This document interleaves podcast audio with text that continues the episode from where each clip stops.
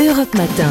Il est 6h57, excellente matinée à l'écoute d'Europe 1. Et vous retrouvez ce matin Dimitri Pavlenko. Bonjour Dimitri. Bonjour Alexandre Lemaire. Bonjour Omblaine Roche. Bonjour. Bienvenue chers auditeurs. Gros programme ce matin. Nous irons d'abord en Turquie où le bilan des deux puissants séismes de lundi qui ont aussi touché la Syrie hein, continue de grimper. On en est à 8300 morts. hein. Les spécialistes comparent euh, les deux secousses à, à celle qui, qui a détruit San Francisco en 1906. hein.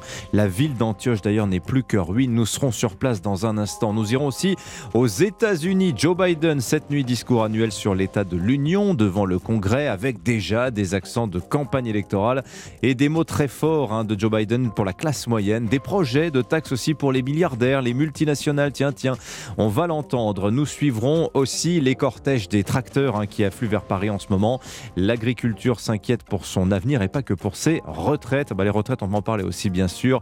Troisième round dans la rue hier. Alors, quelle suite pour la mobilisation en baisse hein, par rapport au 31 janvier Nous nous pencherons aussi sur le cas Aurélien Pradier, le député du Lot qui fait monter les enchères au point d'agacer son propre camp.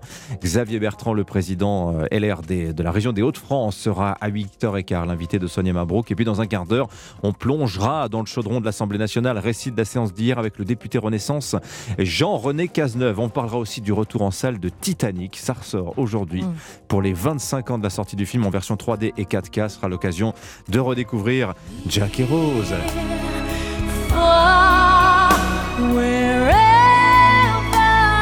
Voilà, je sais pas si vous l'avez revu récemment, Anissa Omblin, mais alors Leonardo quand même, euh, par rapport à aujourd'hui, hein, Oui, bah, on, faisait est- on a jeune, hein. toujours des sentiments, hein, que ce soit à Ah oui. 18 ans ou bien Mais plus tard. Titanic, ça se regarde régulièrement. Ils n'ont pas. Ah, changé c'est la vrai. fin, rassurez-nous, ils n'ont pas changé pour les 25 non, ans. Non, non, Ils non, ont pas non, agrandi la porte, Eh ben, tiens, non vous lirez l'interview de James Cameron dans le Figaro. Il dit justement ce geste don de soi que Leonardo fait à la fin. Bah, c'est ça qui fait entrer le film, Bah, bien euh, sûr. qui l'a fait passer à la postérité. bon, et puis alors pour d'autres, le choc, ce sera, ce sera OMPSG aussi ce Ah oui. soir. On sera à Marseille dans quelques minutes. Autre ambiance, hein, bien sûr. Merci, Ambline. Alexandre, vous retrouve demain. Bon rêve, demain. euh, de bonheur, de bonne humeur dès 5 heures. Le temps, Anissa, Adadi. Ah bah voilà, écoutez, une très belle journée dans le froid. C'est parfait pour aller au ciné, ça. Regardez cette carte, ça fait longtemps qu'on n'en avait pas Ah, mais il vu n'y a rien. une. Il y a des petits soleils partout. Il y a des Un petits... petit, ces petits nuages en bas. Voilà, on va aller parler de ces petits bémols que vous avez repérés, Dimitri, sur euh, la carte météo. Effectivement, sur les Pyrénées-Orientales, l'Aude et la Corse, on a des nuages aujourd'hui, des nuages qui restent tenaces avec des averses, de la neige des 500 mètres d'altitude. Attention au risque d'avalanche sur les Pyrénées-Orientales. On a quelques brouillards givrants localement sur les Hauts-de-France, la région parisienne et le Val-de-Saône. Mais partout ailleurs, si je ne vous ai pas cité, c'est que vous allez vivre une très belle journée. Il fait froid, ça pique ce matin, on gratte les pare-brises. Moins 6 à Charleville-Mézières et Aurillac, moins 4 à Brive-la-Gaillarde et Strasbourg, moins 3 à Lille, moins 1 à Paris et Albi, 0 à Lorient, 2 à Carcassonne et 4 à Perpignan. Allez, bon réveil et bon grattage. Merci Anissa, on vous retrouve tout à l'heure à 7h30. Excellente journée, bienvenue sur Europe 1. Nous sommes le mercredi 8 février, il est 7h. 7h-9h. Europe Matin.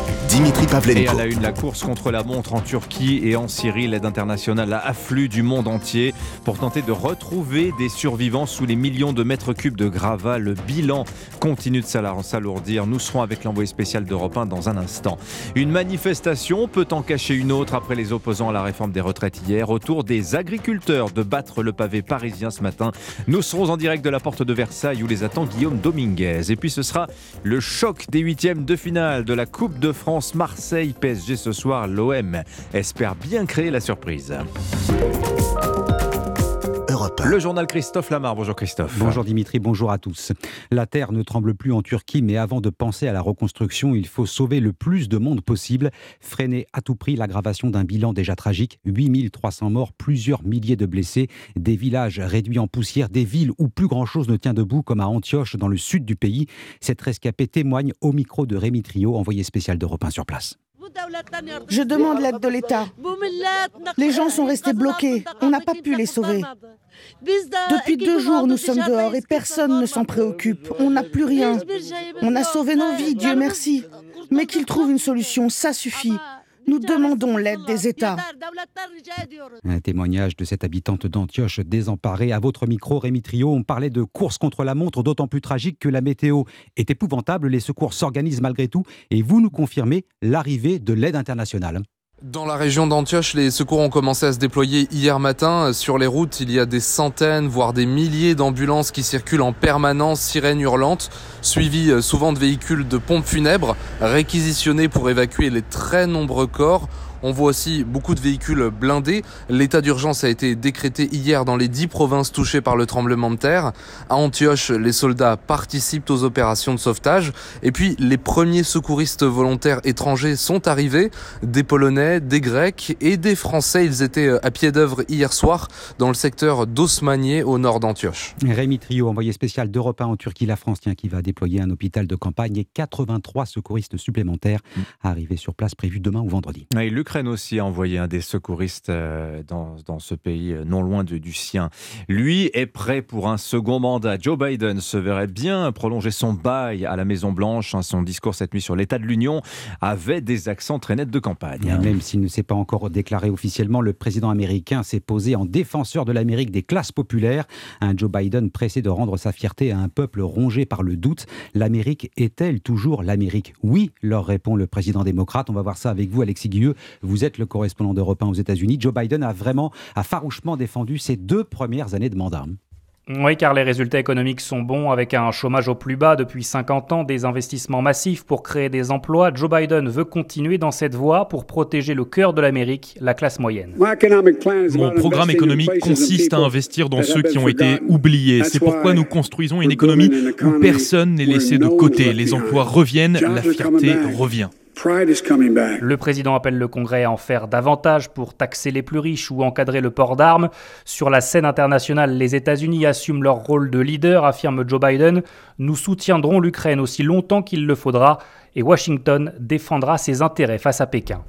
Comme nous l'avons montré la semaine dernière, si la Chine menace notre souveraineté, nous agirons pour protéger notre pays et c'est ce que l'on a fait. Après 1h10 de discours, Joe Biden l'assure, l'âme de l'Amérique est forte, alors l'état de notre Union est fort. Alexis Guilleux, correspondant d'Europe 1 aux États-Unis. À propos de l'Ukraine, une confirmation la livraison dans les prochains mois d'une centaine de chars léopards de première génération. C'est ce qu'ont indiqué les ministres de la Défense allemands, néerlandais et danois. 7h04 sur Europe 1. Après les opposants à la réforme des retraites, c'est au tour des agriculteurs de manifester, de déferler ce matin sur Paris. Rendez-vous fixé à 8h. 2000 agriculteurs, près de 500 tracteurs réunis pour dénoncer les multiples contraintes qui pèsent sur eux. Direction le parc des expositions de la Porte de Versailles nous attend Guillaume Dominguez. Bonjour. Bonjour. Je le disais, début de la manifestation à 8h, on imagine bien qu'un convoi comme celui-là ne passe pas vraiment inaperçu. Hein. Ah oui, 500 tracteurs et près de 2000 agriculteurs sont déjà dans Paris et ont rendez-vous ici, porte de Versailles. Tous viennent dénoncer l'interdiction par l'Union européenne de l'utilisation de néonicotinoïdes. Ce sont ces insecticides puissants qui protègent les cultures de betteraves contre la jaunisse. Alors jusque-là, le gouvernement avait accordé une dérogation aux agriculteurs pour utiliser ces insecticides. Dérogation supprimée au 1er janvier. Conséquence, la mise en danger directe de la filière de betteraves en France, selon Damien Greffin, président de la FNSEA d'Île-de-France. Aujourd'hui, on importe un poulet sur deux en France et on contrôle la manière dont il a été euh, euh, produit. Le sucre, ça sera demain de la même manière. C'est-à-dire, on ne sait pas quelle sera euh, l'origine, qu'est-ce qu'il contiendra et est-ce qu'on en aura? Puisqu'en fait, à un moment donné, on s'est donné en France l'ambition d'avoir une production sucrière. Mais aujourd'hui, on est en train de la détricoter. Le convoi partira de Porte de Versailles à 8h, direction Place des Invalides, arrivée prévue vers 10h ce matin. Guillaume Dominguez en direct du Parc des Expositions de la Porte de Versailles. Allez, la réforme des retraites, bilan en demi-teinte pour euh, la journée de mobilisation. Hier, il y avait moins de monde, moins de grévistes aussi que le 31 janvier. À l'Assemblée nationale maintenant, les débats ont été brièvement interrompus autour du cas Adrien Quatennens. Première prise de parole depuis sa condamnation pour l'ex-député insoumis Adrien Quatennens qui siège parmi les non-inscrits a tenté de prendre part au débat sur la suppression des régimes spéciaux. Colère d'une partie des parlementaires à l'image de Pierre Cazeneuve. Avant de quitter la salle avec d'autres collègues, le député Renaissance a exprimé le fond de sa pensée. Ce qui se passe ce soir ne peut pas être euh, passé sous silence. Nous avons eu euh, pendant euh, deux jours des rappels au règlement. Des députés sont sortis de cet hémicycle parce qu'ils n'ont pas gagné au tirage au sort. Et quand l'un de leurs collègues qui a été condamné pour avoir frappé son épouse prend la parole sur un amendement, vous restez stoïque. Pire que ça, vous l'applaudissez. Où on est? C'est scandaleux. C'est une honte. Merci, monsieur le député.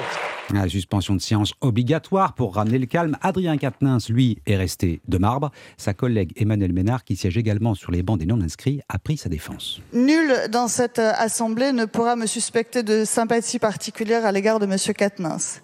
Néanmoins, on ne peut pas, à longueur de journée, se gargariser et donner des leçons de démocratie. On ne peut pas faire ça et ne pas respecter les principes de base de notre justice. Monsieur Quatennens a été condamné. Je ne reviendrai pas sur sa condamnation. Madame Ménard, on s'éloigne. Simplement, on va non, pas parler juste, de Monsieur Je finis en deux secondes. Alors que c'est un rappel au règlement. Aucune peine d'inégibilité, je rappelle, aucune peine d'inégibilité n'a été prononcée à l'égard de Monsieur Quatennens. Voilà. Un propos recueilli à l'Assemblée par Alexis de la Fontaine du service politique d'Europe 1. Les débats sur la suppression des régimes spéciaux doivent reprendre aujourd'hui. Ils ont été interrompus par la nuit. Les syndicats, eux, donnent rendez-vous samedi pour une nouvelle journée de grève et de manifestation. Hier, la mobilisation a rassemblé moins de monde, 757 000 personnes dans toute la France, selon les chiffres du ministère de l'Intérieur. Moins de grévistes aussi, mais poursuite du mouvement aujourd'hui à la SNCF.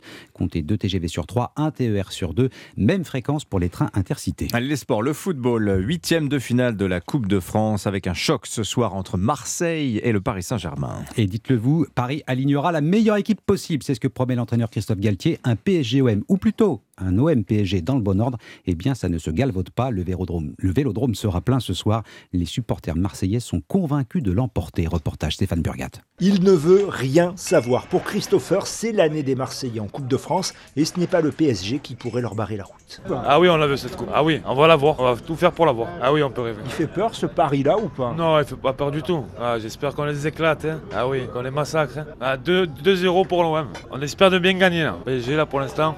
Ils sont nuls, hein. Et ouais, il va être encore nul encore. Ah, c'est l'anguille. L'OM fringant depuis la reprise, mais la série d'invincibilité vient de prendre fin face à Nice. Pas de quoi inquiéter Serge, patron de café sur le Vieux-Port. Selon lui, cette confrontation tombe pile au bon moment. Ah, c'est l'année ou jamais. C'est maintenant qu'il faut les prendre. Est-ce qu'ils vont faire l'impasse parce que dans six jours, il y a le Bayern? Selon la compo, ça sera encore plus facile. Ouais, un Kylian, mais bon, ça, c'est pas bien. Et puis, on a peur de dégueu en fait. On s'en fout. Kylian, euh, ils peuvent jouer, pas jouer. C'est pas bien grave. Le truc, c'est nous. Il faut qu'on regarde nous. Que nous, on sorte le gros match. Et attention, même si toutes les séries ont une fin, l'OM n'a plus battu le Paris Saint-Germain en coupe depuis 1991. Marseille, Stéphane Burgat, Europe 1. Voilà, coup d'envoi ce soir à 21h10. Et puis un record qui vient d'être battu en NBA historique, celui de Karim Abdul-Jabbar, le record du nombre de points inscrits, battu par LeBron James cette nuit. Combien? 38 390. Wow. C'est la nouvelle marque. Karim Abdul-Jabbar, le ouais. mythique joueur de Lakers, lui aussi, c'était 38 387. On dirait un numéro de téléphone. Bah lui, là, monsieur, il a peur de dégain, comme on dit à Marseille. Allez, il est 7h09. Merci Christophe Flamard. D'un Cazeneuve à l'autre, vous avez entendu Pierre Cazeneuve pendant le journal. Jean-René Cazeneuve, autre député Renaissance du Gers, celui-là, sera avec nous dans un instant pour parler de la bataille des retraites à l'Assemblée nationale. À tout de suite. 7h, 9h. Europe Matin. Le journal permanent sur Europe 1. Alban Leprand, 7h12. Température négative, pluie, neige, nuit. Les secouristes tentent toujours de retrouver des rescapés ce matin dans les décombres en Turquie et en Syrie, deux jours après le violent séisme et ses 185 répliques qui ont frappé les deux pays. Le bilan ne cesse de s'alourdir, plus de 8300 morts. Les républicains vont-ils, oui ou non, soutenir la réforme des retraites? Le parti est toujours divisé. Éric Ciotti, le patron, appelle à voter pour. Le numéro 2 du parti, Aurélien Pradier, persiste. Ce matin, l'État pour lui, c'est non. Les députés qui vont reprendre l'examen du texte aujourd'hui à l'Assemblée au menu, les régimes spéciaux et leur extinction. Et puis on a appris hier soir le décès d'un grand homme engagé dans la lutte contre le sida, Daniel Defer, fondateur de l'association Aide, compagnon de Michel Foucault pendant plus de 20 ans. Il est mort dans la journée à l'âge de 85 ans. Europe Matin, Dimitri Pavlenko. 7h13, ambiance houleuse hier à l'Assemblée nationale au deuxième jour de débat dans l'hémicycle sur la réforme des retraites. L'article 1 du texte a tout de même été adopté. Alors qu'en sera-t-il des suivants? Bonjour Jean-René Cazeneuve. Bonjour. Bienvenue sur Europe 1. Vous êtes député Renaissance du Gers. Vous êtes aussi le, le rapporteur général de la Commission des finances de l'Assemblée. Alors on va parler des manifestations d'hier, mais d'abord le débat parlementaire. C'est votre bataille en ce moment. Je le disais, l'article 1 du projet de loi a été adopté hier. 246 voix contre 229. Vous diriez que ça s'est bien passé globalement pour euh, une deuxième journée quand même mouvementée. Hein. Oui, ça s'est bien passé, d'autant plus que vous savez, euh, certains avaient annoncé du côté de la NUPES qu'ils allaient transformer l'Assemblée nationale en, ZAD. Alors ils ont tout fait, on a eu le droit à la motion de rejet, on a eu le droit à la motion euh, référendaire, on a eu le droit à la commission spéciale, on a eu le droit à 20 000 amendements, on a eu le droit des rappels.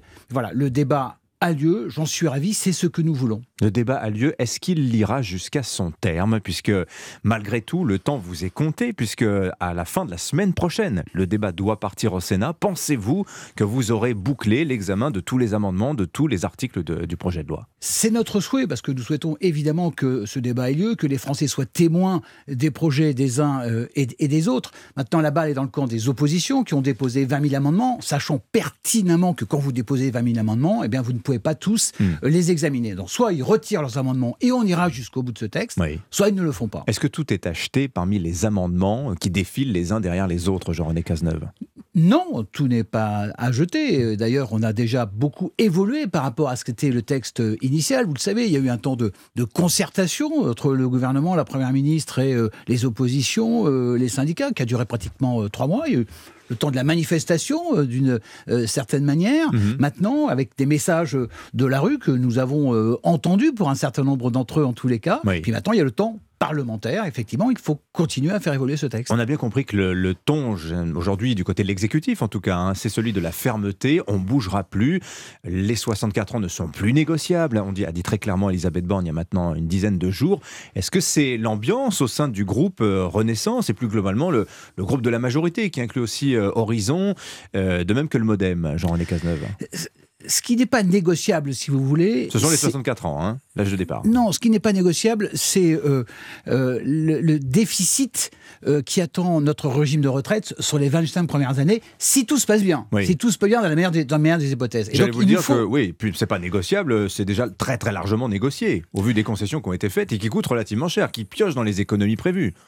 Oui, effectivement 17 milliards d'économies, à peu près aujourd'hui 4 milliards de, de mesures de, justice, parce que mmh. nous voulons à la fois équilibrer notre système de retraite, sauver notre système de retraite, mais réduire les inégalités que euh, nous constatons aujourd'hui, que tous les Français constatent euh, aujourd'hui pendant la période de, retraite. vous dites qu'il y a eu trop de concessions jusque-là, Jean-René Cazeneuve, euh, ou bien ce que vous avez concédé était nécessaire, mais il faut s'arrêter? Écoutez, il faut, s'arrêter à un moment donné, d'abord parce qu'il y a une réalité économique qui s'impose à nous. Vous connaissez euh, la situation euh, des finances euh, publiques. Moi, je suis rapporteur général du budget, donc je suis là évidemment pour que hmm. chaque mesure sociale euh, aussi juste soit-elle, aussi importante soit-elle, doit être finançable. Donc euh, on doit, euh, nous avons une responsabilité vis-à-vis des Français. Alors comme vous êtes un budgétaire, justement, je m'intéresse avec vous à cette question, le cas Aurélien Pradier, le vice-président délégué des Républicains, qui redit dans le Figaro ce matin qu'il ne sera pas content tant qu'on n'aura pas réglé le problème de ceux qui ont commencé à travailler très jeunes, 16, 17, 18 ans, et qui vont devoir cotiser 44 annuités. Lui il refuse de croire Elisabeth Borne, la Première ministre, quand elle explique que sa demande coûterait 10 milliards d'euros par an. Est-ce que vous maintenez ce chiffre, Jean-René Cazeneuve, ou, bien c'est Aurélien Pradier qui a raison? Quelle est la crédibilité d'un homme politique qui a six mois encore défendait euh, le départ euh, à la retraite à, 65 ans? Quelle est la crédibilité euh, d'un homme qui appartient à un, parti politique qui, chaque année au Sénat, dépose un amendement pour un départ à 60 ou 65, hmm. à 64 ou 65 ans? Quelle est la crédibilité? Moi, ça ne m'intéresse pas, franchement. Je pense qu'il est dans une sorte de allez, de dérive personnelle, comme on en connaît beaucoup en politique. Oui, euh, d'hommes qui se voient plus haut qu'ils ne sont. La réalité aujourd'hui, c'est qu'avec la très grande majorité des députés euh, LR, avec leur patron au Sénat, avec leur patron à l'Assemblée nationale, avec leur patron euh, hmm. Éric Ciotti, ils vont voter la réforme. Ils vont voter la réforme et nous avons fait un certain nombre de, concessions pour arriver hmm. à, ce, compromis. C'est ça qui nous importe. J'ai beaucoup de questions encore pour vous. les intimidations aussi. on sait que les députés du Rassemblement national ont reçu des messages leur disant vite sortez, vous avez un proche à l'hôpital au moment de présenter leur motion référendaire. Alors il fallait qu'ils soient tous là. Euh, des députés Renaissance ont reçu des, reçu des, menaces. C'est votre cas, Jean-René Cazeneuve, et votre commentaire sur cette... Euh, non, j'avais reçu des menaces de mort pendant la période du, du euh, la crise des Gilets jaunes. Là, je n'en ai pas reçu, mais je dis bien que je suis solidaire avec tous les députés qui reçoivent des pressions extrêmement hmm. fortes. ça n'est pas ma vie. Évidemment, quel que soit leur groupe politique, ça n'est pas ma vision euh, de euh, la démocratie. Donc euh, non, cette pression sur les hommes politiques continue permanente n'est absolument pas acceptable. Le but, c'est quoi pour vous, Jean-René Cazeneuve Qu'on évite le 49-3 Si le gouvernement est obligé d'utiliser l'arme absolue, quelque part, c'est une défaite politique nous, nous ferons tout pour éviter le 49-3. Et la méthode de la Première ministre, depuis le premier jour où elle a été nommée à Matignon, c'est de rechercher des consensus, des, compromis. Nous y hmm. sommes toujours arrivés, Hein, sauf évidemment sur les deux textes budgétaires, euh, à la fois le, budget de la France et à la fois le budget euh, de la sécurité euh, sociale. par définition, les oppositions s'opposent. Et donc, mais à part ça, nous sur l'ensemble des autres textes, nous avons toujours réussi ces compromis et c'est ce que nous souhaitons. Vous avez dit tout à l'heure, on entend ce qui se passe dans la rue. Alors vous n'avez pas dit on écoute, hein, vous avez dit on entend. Comment vous analysez la baisse de mobilisation quand même hier. C'est quoi? C'est le déclin? C'est le mouvement qui reprend son souffle? C'est un mouvement extrêmement important et moi je respecte ceux qui manifestent. C'est dans notre constitution, c'est leur droit. Bon, mais ça n'est pas la rue qui gouverne. Donc écoutez, allez à la rencontre des gens aujourd'hui qui euh, s'inquiètent euh, pour leur cas particulier. C'est normal. C'est ce que nous faisons et nous avons fait considérablement évolué déjà notre projet avec euh, les, euh, feedbacks que nous avons reçus euh, des partis politiques, des Français que nous avons rencontrés dans chacune de nos circonscriptions. Vous savez, quand je vais au marché d'Oche, eh bien écoutez, je rencontre beaucoup de gens qui viennent spontanément me dire pourquoi il faudrait encore transformer cette, cette réforme. Et on le fait, c'est ce que nous faisons. Et le débat à l'Assemblée nationale, qui dure 50 jours quand même, hein, mhm. entre le début et la lecture définitive, doit permettre ces évolutions positives. Merci Jean-René Cazeneuve, député Renaissance du GRC, rapporteur général de la Commission des finances de l'Assemblée, au micro d'Europe 1 ce matin. Merci, Merci à vous, bonne journée. Il est 7h20. Europe 1. Tout de suite, retrouvez l'édito écho avec Chronopost, leader de la livraison express. Ah, bonjour Nicolas Bouzou. Bonjour Dimitri, bonjour à tous. Ah bah tiens justement avec vous ce matin de l'art de gouverner et de faire passer des réformes difficiles. Est-ce qu'on aurait pu éviter les manifestations et les grèves d'après vous? Alors la, théorie économique a un avis là-dessus. Hein. Elle nous dit qu'il faut, euh, pour réussir une réforme, faire deux choses. Déjà réformer en début de mandat, parce que c'est là où on dispose le plus de capital mm. euh, politique, c'est là où on a le plus euh, d'alliés. Donc ça c'est la première chose. C'est le, cas, le cas. Deuxième chose. On est en début de mandat. Au début de, deuxième mandat, donc interprétez-le comme, comme vous voulez.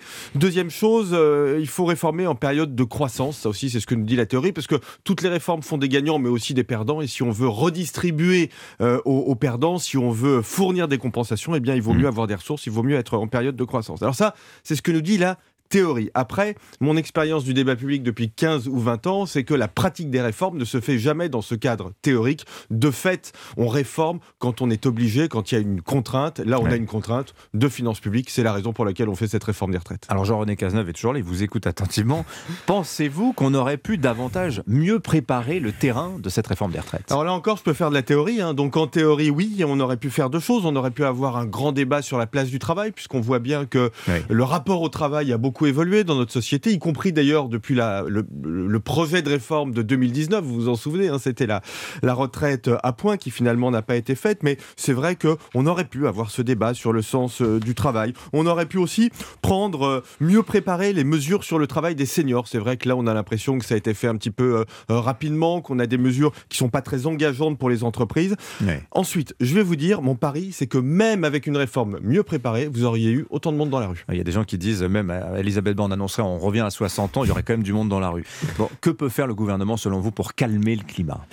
Bah, pas grand-chose. Déjà, il faut arrêter les concessions qui dénaturent euh, la, réforme. Euh, on vient d'en parler. Le projet de réforme, il nous amène pile à l'équilibre en 2030. Donc si on fait beaucoup de concessions, on n'est plus à l'équilibre en 2030 et la réforme perd de son intérêt. Puis je vais vous dire, les réformes en France, elles mettent toujours du monde dans la rue. Euh, Nicolas Sarkozy et Eric Woerth ont réformé les retraites en 2010, il y avait beaucoup de monde dans la rue. Mhm. Euh, euh, François Hollande a réformé le marché du travail, c'était la loi El Khomri, vous vous en souvenez, en 2016, il y avait énormément de monde dans la rue. La France, c'est pas la Scandinavie, les réformes mettent les gens dans la rue. Raison de plus pour ne pas gouverner en fonction de ce qui se passe dans les rues. Signature européen, Nicolas Merci beaucoup Nicolas. À demain. À demain, 7h23. C'était l'édito écho avec Chronopost. Chronopost, le leader de la livraison express et partenaire des entreprises françaises. Rendez-vous sur chronopost.fr. Europe Matin de l'actualité sur Europe 1. Le journal permanent, Alban Le Prince. 23 millions de personnes ont potentiellement été exposées au séisme lundi en Turquie et en Syrie, suivi de 185 répliques. C'est ce qu'assure l'OMS alors que les secours tentent toujours ce matin de retrouver des survivants dans les décombres. Le dernier bilan fait état de 8300 morts. La France envoie 80 secouristes au Chili, frappés par une intense vague de chaleur et de violents incendies.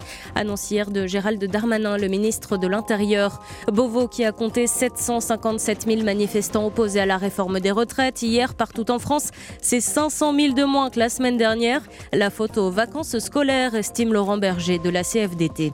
Aujourd'hui, ce sont les agriculteurs qui manifestent au volant de leur tracteur. Ils montent ce matin à Paris pour dénoncer les récentes mesures gouvernementales sur l'usage de pesticides notamment. Attention sur les routes franciliennes, il risque d'y avoir des bouchons. C'est déjà le cas sur l'A3. Cet adversaire, c'est le monde de la finance. Colonna n'était pas armé, il n'a pas opposé de résistance. C'est bien elle qui a écrit Omar m'a tué. Voici les Rolling Stones. C'est l'heure du jour où votre plongée quotidienne dans la boîte à souvenirs d'Europe 1. Bonjour Lord d'Autriche. Bonjour Dimitri, bonjour à tous. Aujourd'hui comparé au tribunal de Créteil à l'Institut Aubert, une ancienne école privée du Val-de-Marne accusée de dérive sectaire pour avoir appliqué des préceptes de l'église de Scientologie à l'insu des parents. C'était dans les années 90. Vous revenez justement ce matin, lors sur le 30 septembre 1996. C'est le jour où s'ouvre à Lyon ce qu'on appela à l'époque le procès de la Scientologie. Oui, 23 personnes sont jugées pour escroquerie et le président du groupe de scientologues pour atteinte à la vie d'autrui après le suicide d'un adepte en 1988. Une ancienne membre de la scientologie parle sur Europe 1 le 30 septembre 96 d'un lavage de cerveau. On va enlever des chaînons de votre mémoire, des chaînons donc euh, qui vous ennuient, ce qui va créer en fait un vide qui va être rempli par l'idéologie scientologue. Le principal accusé, Jean-Marc Mazier, un homme de 53 ans, se présente comme un homme d'église. Le dossier est vide, répond le porte-parole des scientologues, Marc Bromberg. C'est un procès en hérésie. Et vous n'avez jamais vu une église dont- auquel un coup fatal puisse être porté par une décision de justice. Pourquoi les scientologues échapperaient-ils à cette règle? Mais pour Janine Tavernier, qui défend les victimes dans son association, le sujet est très sérieux. Et c'est euh, quand même très grave parce qu'il s'infiltre absolument partout, dans tous les rouages de notre société. C'est très inquiétant. Alors le procès de la Scientologie à Lyon va durer deux mois avant que le tribunal ne rende sa décision, Laure. hein. Oui, le président de la scientologie à Lyon est condamné à trois ans de prison, dont un an et demi ferme. Douze membres sont condamnés à une peine avec sursis. Réaction sur Europe 1 au micro de Nicolas Fourou, du porte-parole de l'église de la scientologie. La scientologie est une idée valable et la scientologie survivra. En revanche, c'est un coup dur considérable contre la liberté de conscience et la liberté de religion dans ce pays, par les pressions du lobby psychiatrique et du lobby anti-religieux dans ce pays. Et nous rentrons dans une époque de chasse aux sorcières, j'en ai bien peur. Les méthodes de recrutement de la scientologie sont qualifiées de frauduleuses par le tribunal et du côté des victimes, Corinne Demousseau est soulagée. J'espère que maintenant les politiciens vont s'en occuper, qu'on va pouvoir euh, euh, arrêter ces techniques de manipulation mentale, qu'on va pouvoir les dénoncer. C'est surtout ça qui est important. Et au moment du procès en appel en 1997, les peines des scientologues seront beaucoup moins lourdes qu'en première instance. Merci Lord d'Autriche pour ce bain de mémoire grâce aux archives sonores d'Europe 1. Je vous rappelle, 8h15, Xavier Bertrand, le président LR des Hauts-de-France, sera l'invité de Sonia Mabrouk. Dans un instant aussi, votre journal de 7h30, on va vous raconter ce cambriolage. Alors c'est du Spaggiari, ça s'est passé dans un tabac du 17e arrondissement de Paris hier matin. Les cambrioleurs ont même pris le temps de jouer au quintet. A tout de suite. Europe Matin. Anissa a dit le temps. Bon, il n'y a pas grand chose à dire. Il fait globalement très beau. En revanche, le froid. Alors là, oui, on est dans les moins. Moins combien Moins Ouh 2, là moins là, 6 moins, moins 8 à Embrun, moins 6 à Charleville-Mézières, à Aurillac, à Beauvais, moins 5 à Montluçon et à Nevers, moins 4 à Clermont-Ferrand, Strasbourg et Nancy, moins 3 à Colmar et à Lille, moins 3 à Limoges également, moins 2 à Lyon, moins 1 à Paris ce matin, 1 degré pour Biarritz et Ajaccio, 3 à Nice, 4 à Perpignan. Cet après-midi, ça baisse encore un petit peu par rapport à hier avec 3 à Belfort, 6 à Metz et à Annecy, 7 degrés à Saint-Étienne, à Paris, à Clermont-Ferrand, 10 degrés à La Rochelle et à Vannes, 11 à Brest, Quimper, Nîmes et Toulouse, et 12 degrés à Nice et Marseille. Dans le ciel, rien à dire, c'est du soleil pour tout le monde, sauf sur les Pyrénées-Orientales et la Corse, où là, le temps est un petit peu plus agité. Vous nous direz jusqu'à quand ce froid tout à l'heure, juste avant 8h. Merci beaucoup Anissa Haddadi. Je vous souhaite une excellente journée. Soyez les bienvenus sur Europe 1 mercredi 8 février, 7h30. Europe Matin. 7h, 9h. Dimitri Pavlenko. Homme au volant, accident au tournant. hein. Les conducteurs, les conducteurs euh, masculins ciblés par la nouvelle campagne de la sécurité routière, car sur nos, nos routes, ils représentent 80% des victimes. Reportage dans un instant. Éviter la cacophonie sur la réforme des retraites, un défi pour la droite, plus que jamais divisé sur le texte. Recadrage d'Aurélien Pradier hier en conseil stratégique. Et puis si je vous dis Jack, Rose, Iceberg, vous me dites bah, Titanic bien sûr pour ses 25 ans. Le film film ressort en 3D et en 4K en salle. Europe 1. Le journal de 7h30 sur Europe 1. Roman Ok, bonjour Roman. Bonjour à tous. Vous connaissiez les vidéos chocs de la sécurité routière? Eh bien, changeons de méthode. J'étais pressé de te rencontrer, maintenant je suis pressé de te connaître, mon fils. T'es Là, on est dans une salle d'accouchement. Premiers instants entre un père et son fils. Écris l'homme que tu veux être, insiste la voix off. Car messieurs, c'est à vous que la sécurité routière s'adresse dans cette nouvelle campagne lancée aujourd'hui. Les chiffres sont sans appel. Dans 84% des accidents mortels, un homme est responsable de la collision. Une conduite masculine qui doit être virile, puissante, agressive. Un cliché, oui, mais dangereux pour la sécurité routière. Reportage Europe 1 et vous de notre correspondant à Jean-Luc Boujon. Damien, 23 ans, aime rouler dans les rues de Lyon en faisant ronfler le moteur de sa Golf 8 GTI Sport, 300 chevaux sous le capot. S'il se déclare prudent, il admet qu'il prend parfois des risques au volant. Sur l'autoroute, c'est vrai que j'ai pris des grosses vitesses. Le maximum que j'ai pris, c'était de, de 70. 270 Ouais, avec celle-ci, ouais. ah, je fais une pointe, euh, sortie de péage euh, en moins d'une minute. Après, on arrête tout. On se remet à 130 et puis voilà, c'était histoire de se faire un petit kiff. Contrairement aux femmes, les hommes considéreraient la voiture comme un objet narcissique, un symbole de virilité, de puissance ou de réussite. Ce qu'admet Sadi au volant de son SUV Lexus de 300 chevaux. Et en plus, cela se transmet aux jeunes générations, explique ce père de famille. Moi, j'ai dépassé l'âge de la frime. Mais peut-être pour mon fils, des fois, quand il la craigne, en général, peut-être pour frimer sur ses copains. Oui. C'est un peu masculin, oui, en général. Mais c'est pas méchant, c'est Ouais. juste pour dire que j'ai, on a une belle voiture, c'est tout, sans plus. Qu'elle montre un petit peu votre côté aisé de la vie, que vous avez réussi dans votre vie. Un cliché qui a donc la peau dure et qu'il faut déconstruire de toute urgence, estime la sécurité routière, pour sauver des vies sur la route. Lyon, Jean-Luc Boujon, Europe 1. Et Eh oui, des hommes pas seulement responsables des accidents, mais aussi victimes sur nos routes. 8 morts sur, sur 10 sont des conducteurs masculins. Voilà, certains, dont vous allez la découvrir aujourd'hui, cette campagne, certains dans nos rangs défendent les idées du Parti Socialiste. Nos rangs, ce sont ceux de la droite, hein, pour Jean-François Copé. Il n'y va pas par quatre chemins ce matin dans les colonnes du Parisien. Le maire, les républicains de Meaux, taxe sans, tacle sans le nommer, pardon, Aurélien Pradier. Et Eh oui, car le vice-président des Républicains ne votera pas la réforme des retraites en l'état. Le député du Lot, qui veut incarner une droite sociale, demande l'élargissement du dispositif carrière longue. Une attitude qui agace hein, en interne alors que l'examen du texte a démarré dans l'hémicycle.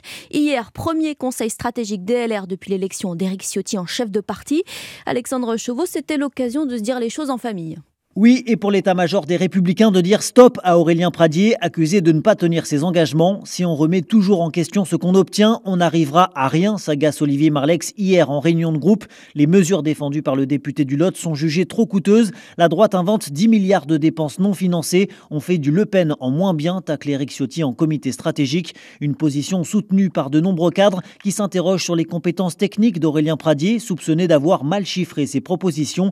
Il s'en fout, il fait de la politique commente désabusé l'un de ses collègues. Aurélien Pradier est de plus en plus isolé donc, mais qui n'en démord pas. Il se dit prêt pour défendre sa vision, à essuyer, je cite, le mépris et la condescendance de sa famille politique, une fracture au sein des républicains, conséquence selon certains du manque de travail effectué en amont de la réforme. Il y aurait dû y avoir des réunions préparatives pour mettre au clair notre position, confie un député, une critique que relativise plusieurs têtes pensantes du parti, convaincus que la réforme des retraites sera bien adoptée grâce à une majorité de députés LR. Alexandre Chauveau. Ah tiens, le cas Pradier, sous la loupe de Vincent Trémollet de Villers tout à l'heure à 7h53. Ce sera l'édito politique sur Europe 1, 7h35. De l'aide pour le peuple syrien, oui, mais pas pour le régime de Damas, mise au point du chef de la diplomatie américaine cette nuit. 2400 morts en Syrie après les séismes, un bilan toujours provisoire à l'aube d'une troisième journée de recherche pour les secouristes. Oui, Damas qui demande des renforts, un appel surtout entendu par son allié russe depuis 2011, on le rappelle. Le régime de Bachar al-Assad est sous le coup de sanctions internationales. Caroline Baudry, cet isolement ralentit forcément le sauvetage des victimes. Oui, car le séisme a frappé notamment Idlib, la zone rebelle syrienne dont l'accès est sévèrement contrôlé par le régime, notamment sur la frontière turque. La route vers l'unique point de passage Babalawa a été endommagée par le tremblement de terre, alors que l'acheminement de tentes et matériel médical est urgent, alerte Raphaël Pitti, médecin humanitaire à l'ONG Mehad. Nous demandons immédiatement qu'il y ait une réunion du Conseil de sécurité et qu'il y ait une résolution qui permette la réouverture d'un deuxième corridor humanitaire qui existait, c'est celui de Bab Salamé, On est devant une situation de, de, de catastrophe de très grande ampleur. Euh. On doit être capable de dépasser toutes les situations politiques ou les barrières. On est devant la solidarité internationale et elle doit primer cette solidarité. Passer par le Sud est aujourd'hui délicat. Malgré les milliers de victimes, Damas a confirmé lundi vouloir contrôler l'aide acheminée de l'intérieur du pays vers l'ensemble des territoires syriens. Caroline Baudry. Et à Paris, cette histoire incroyable, un bureau de tabac cambriolé grâce à un tunnel dans un mur, c'est du Spadjari. Hein. Oui, un vol spectaculaire, c'était hier matin dans le 17e arrondissement de la capitale. Les suspects sont entrés grâce à un trou creusé dans le mur de la cave relié à un immeuble voisin. Reportage de David Montagnier pour Europe 1. En descendant dans la cave, eh ben, écoutez, euh, c'était un peu le, le, bazar et un trou avait été fait euh, entre ma cave et le cave d'un autre voisin. Encore abasourdi derrière son présentoir dévalisé, Thierry n'en revient toujours pas. Le trou est là, quelques centimètres sous le plafond, caché derrière les cartons.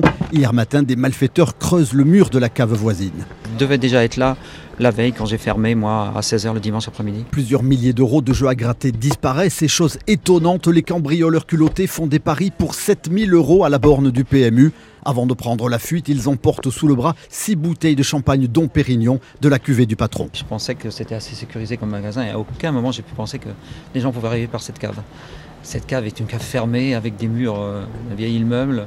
Ça me fait un peu peur. Quoi. Je ferme, je vais arriver le matin, il y aura quelqu'un qui sera là. Le préjudice du larcin n'est pas encore connu. L'enquête a été confiée à la police judiciaire parisienne. Le reportage de David Montagnier. Ouais, J'ai dit braquage à la Albert Spadjari, allusion au casse du siècle du nice, euh, de Nice. Pardon, c'était en 76, tunnel creusé pour accéder au coffre de la Société Générale. On en avait même fait un film. Hein. tiens Dimitri, on reste au cinéma. Attention, âme sensible s'abstenir. Jack Il y a pas de Jack Je vois je vois vos yeux, Dimitri. Vous avez la gorge serrée, c'est normal. Quelle douleur eh oui. Vous aurez cette reconnu planche beaucoup oh trop là petite. là cette porte. Mais bien sûr qu'il pouvait tenir à Vous deux, savez qu'il y a Jack eu des et Rose. reconstitutions Exactement, sur la, la flottabilité de la planche. Aurait-elle pu accueillir Jack ou s'est-il sacrifié Et pour non, rien alors, James Cameron dit que non, Oui. non, il fallait laisser couler Jack au fond de l'océan Atlantique à Nissa Haddadi. Ah oui. Une scène qu'on découvrait il y a tout juste 25 ans au cinéma. Pour l'occasion, le film Titanic ressort en salle aujourd'hui. L'occasion de le faire découvrir à vos enfants peut-être. Alexandra Gégy. Clément a vu Titanic des dizaines de fois à la télévision. Ce soir, il ira enfin le voir au cinéma en pensant à son grand-père. C'est lui qui lui a transmis cette passion pour ce film dix ans plus tôt.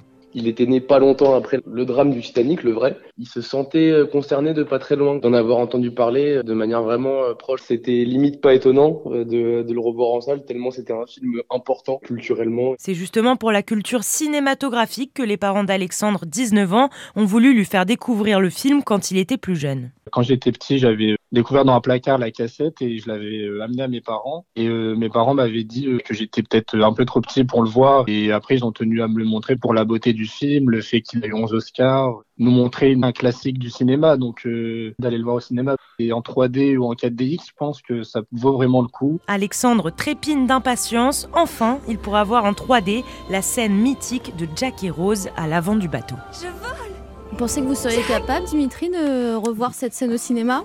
Faut être euh, Ouais, solide là. ouais, hein. je pense en être capable. Ouais, d'accord, bah, très bien, allez. Non, la question c'est qui va oser affronter Titanic dans les salles obscures ce mercredi? Bah tiens, la réponse justement avec Laurie Choleva, les sorties ciné. On voit ça dans un instant. Merci Roman, je sais que vous ce sera Titanic, ça c'est une certitude. Allez, on vous retrouve tout à l'heure à 9h. Dans un instant, restez avec nous, votre page culture aussi, l'édito international Vincent Hervouette. Il y a un conseil européen. Demain, le sujet brûlant, ce sera pas la guerre en Ukraine, hein, ce sera l'immigration. On vous en parle dans un instant. À tout de suite. 7h, 9h, Europe Matin. Vincent Hervouette vous emmène à Bruxelles dans un instant, juste après le journal permanent Alban Le Prince. La mobilisation contre la réforme des retraites est-elle en train de s'essouffler? Le ministère de l'Intérieur a compté 757 000 manifestants hier partout en France, soit 500 000 de moins que la semaine dernière. À la SNCF, le trafic restera perturbé aujourd'hui. La CGT et Sudrail appellent à poursuivre le mouvement. Côté politique, les députés ont commencé à décortiquer le texte hier en, en- débattant sur l'extinction des régimes spéciaux, notamment à la RATP et à la Banque de France. Ils reprendront les discussions tout à l'heure. Malgré des bénéfices records de 10 milliards d'euros en 2022, BNP Paribas prévoit de supprimer 921 postes en France. C'est ce qu'annoncent les syndicats qui précisent qu'il n'y aura pas de départ contraint. Et puis champion du monde de ski à la maison, Alexis Pinturo sacré en combiné chez lui à Courchevel hier. Première médaille pour l'équipe de France pour le moment. À suivre aujourd'hui le Super G Femmes à Méribel, début de l'épreuve à 11h30. Europe Matin. Dimitri Pavlenko. Ils sont tous là pour vous informer dans la joie et la bonne humeur, plus ou moins bien coiffés. vous les découvrirez. Il n'est pas très sympa cet accueil. hein. Non, mais je, pensais, je pensais à Nicolas Caro. Vous vous sentez visé, Laurie? Bah, complètement. Bon. Je prends, je prends, je. Allez, les sorties ciné avec vous, Laurie Choleva. Dans un instant, on va parler. Dalibi.com 2, ils sont de retour, la bande à Fifi. Nicolas Caro, le livre du jour. Alors, le titre le plus sympa de l'année. Hein. Je vous le donne tout à l'heure, je vous donne le sous-titre. Manuscrit retrouvé d'une criminelle de la belle époque. Ouh, mais d'abord, Vincent Hervouette. Tout de suite, retrouvez l'édito international avec Chronopost, l'expert de vos livraisons internationales. Bonjour Vincent. Bonjour Dimitri, bonjour à tous. Bonjour à Philippe. Un sommet européen va avoir lieu jeudi et vendredi, donc demain, à partir de demain, huit pays euh, vont réclamer le renforcement des frontières, Vincent. Oui, c'est une jacquerie de petites nations, des pays qui ont moins de 10 millions d'habitants et qui forment une sorte de, de patchwork assez inédit. Il y a ceux des bords de la Baltique, Danemark, Lituanie, Lettonie, Estonie. Ils sont d'accord avec deux pays méditerranéens, Malte et la Grèce. C'est intéressant parce qu'en général, euh, ceux du Nord se contentent d'exiger de ceux du Sud qu'ils gardent les migrants qui débarquent sur leur côte, comme le prévoit le système de Dublin, qui est totalement dépassé et qu'on rafistole depuis 30 ans. Parmi les rebelles, il y a aussi l'Autriche et la Slovaquie. Elles sont en première ligne au débouché de l'autoroute des Balkans. Les migrants d'Afrique ou d'Asie euh, atterrissent en Bosnie ou en Serbie, où ils n'ont pas besoin de visa, et de là, ils regagnent euh, l'Europe euh, en suivant euh, le Danube. C'est ainsi que l'an dernier, au moins 330 000 migrants ont forcé les portes béantes de l'Union européenne. C'est 64% de plus que l'année précédente. C'est le chiffre le plus élevé jamais atteint, sauf en 2015, quand Angela Merkel a ouvert les bras aux Syriens et aux Afghans en disant nous pouvons le faire. Elle l'a fait. Et l'Europe, mise devant le fait accompli, s'est défaite, incapable d'élaborer à chaud, à tiède ou à froid une politique globale. Depuis, la question des migrants est centrale et l'impasse est totale. Mais que veulent euh, les huit pays que vous nous avez listés et qui ont donc signé cet appel commun, Vincent? Des mesures concrètes pour décourager les candidats à l'exil et renforcer les frontières extérieures. Ils réclament même un barrage sur l'autoroute des Balkans, une clôture à la frontière de la Bulgarie Ça et se de fait la Turquie. Basque. hein. Ça se fait au Pays Basque. hein. Oui, oui. Ursula von der Leyen ne leur donnera pas un euro pour ce projet qu'elle juge contraire aux valeurs européennes. Elle a pourtant 6 milliards d'euros à dépenser pour protéger les frontières extérieures sur la période 2021-2027, mais euh, elle envisage seulement l'achat de caméras et de détecteurs de mouvement. Ça fait cher la minute de vidéo euh, de surveillance inutile. C'est un peu comme si vous mettiez un projecteur la nuit à l'entrée du garage, mais en laissant les portes ouvertes et les clés sur le tableau de bord de la Ferrari. Vincent, est-ce que les autres dirigeants européens sont prêts à suivre ce groupe des huit des petits pays? Mais sûrement pas parce que l'Allemagne a besoin de main-d'œuvre. hein. Et puis les autres font des phrases à domicile qui remontent le moral de l'électorat populaire. Il faut renvoyer chez eux les déboutés, il faut à défaut les envoyer au diable, c'est-à-dire au Rwanda, accélérer les procédures, renforcer l'aide au développement, que sais-je, monter les centres de regroupement dans des pays tiers. Les Britanniques ont même claqué la porte de l'Union pour reprendre le contrôle et aujourd'hui ils restent paralysés devant l'armada lilliputienne des 46 000 migrants qui ont traversé la Manche l'an dernier. Le site Politico euh, s'est procuré le projet de déclaration finale du Conseil européen de demain et après-demain. L'Europe utilisera comme levier toutes les politiques, instruments et outils pertinents, y compris le développement, le commerce et les visas, ainsi que les opportunités de migration légale pour obliger les pays d'origine et de transit à reprendre les migrants déboutés. Bref, Rien de nouveau sous le ciel bas de Bruxelles, les petites nations n'ont rien à espérer des petits hommes gris. Signature Europe 1, Vincent Hervouette, 7h47. C'était l'édito international avec Chronopost. Chronopost, le leader de la livraison express et partenaire des PME à l'international. Rendez-vous sur chronopost.fr. Europe Matin. Allez, un jour, un bon bouquin pour se divertir de l'actualité. Nicolas Caro, ce matin, vous nous en avez trouvé un. J'ai souligné la drôlesse de son titre. Incroyable ce livre. Ça se dit la drôlesse d'ailleurs La drôlerie, la, La drôlerie. drôlerie. La drôlesse, c'est plutôt le Oui. C'est la fille qui est drôle, la drôlesse. C'est Les confessions de Madame 100 kilos, c'est ça le titre. Chez la Thèse, Ah. écrit par Marie-Justine Penel, écrit surtout en 1907, mais publié pour la première fois aujourd'hui par Bruno Fulini. Bruno Fulini est historien, spécialiste de l'histoire politique et criminelle, aucun lien. Quoi qu'il en soit, on lui doit des dizaines de livres dingues. Il entre dans les archives, il en sort avec une trouvaille, un inédit, une pièce manquante un puzzle historique. Les archives et parfois les sites de vente en ligne aussi, dans lesquels il débusque des trésors de collectionneurs. Une nuit d'insomnie, raconte-t-il, il flânait sur un de ces sites et il est tombé sur un manuscrit à l'écriture fébrile, 800 pages, l'autobiographie d'une criminelle, surnommée à l'époque et de manière parfaitement misogyne, Madame 100 kilos. Et voilà donc son histoire racontée par elle-même. Alors, c'est une histoire criminelle, mais comment ça? Escroquerie en particulier. Marie-Justine Penel, pourtant, a eu une enfance heureuse, née en 1862, élevée dans une famille bourgeoise en Normandie, mais son père a connu la ruine et c'est devenu plus compliqué. En plus, sa sœur a été victime d'un coureur de dot, alors là, plus de scrupules. Elle est employée dans une agence matrimoniale et elle décide d'escroquer des gogos qui recherchent des femmes riches à marier. Marie-Justine Penel leur dit oui, oui, j'ai justement une aristocrate anglaise qui vient d'arriver. On demande au soupirant de payer des provisions. Lui, il pense qu'il se remboursera avec une belle dot. Et puis, quand on l'a bien essoré, on lui annonce que finalement non. Et il n'ose pas porter plainte par peur du ridicule. Ça, à la limite. Mais ça va plus loin. Elle s'associe avec un certain Auguste Sébron, escroc lui aussi, inventeur d'un procédé révolutionnaire pour conserver le lait. Ce qu'il dit pas, c'est que son idée consiste à mettre un peu de formol dans le lait. Alors Ah oui, bah ouais, sympa, ouais. conserver. Un jour, les deux complices se rendent coupables carrément d'une tentative de meurtre. Lui parvient à s'enfuir et elle est attrapée par la police. Elle a déjà fait de la prison pour escroquerie. Cette fois, elle part pour plusieurs années derrière les barreaux. D'ailleurs, c'est là qu'elle écrit son, son, son autobiographie. À la fin du manuscrit, il est indiqué prison de Versailles, mai 1907. Elle sera libérée, mais on ne sait pas où elle a terminé sa vie. Voilà, il y a 400 pages pour en savoir plus, et des photos et des documents, et la préface et l'épilogue qui replace le manuscrit dans son contexte.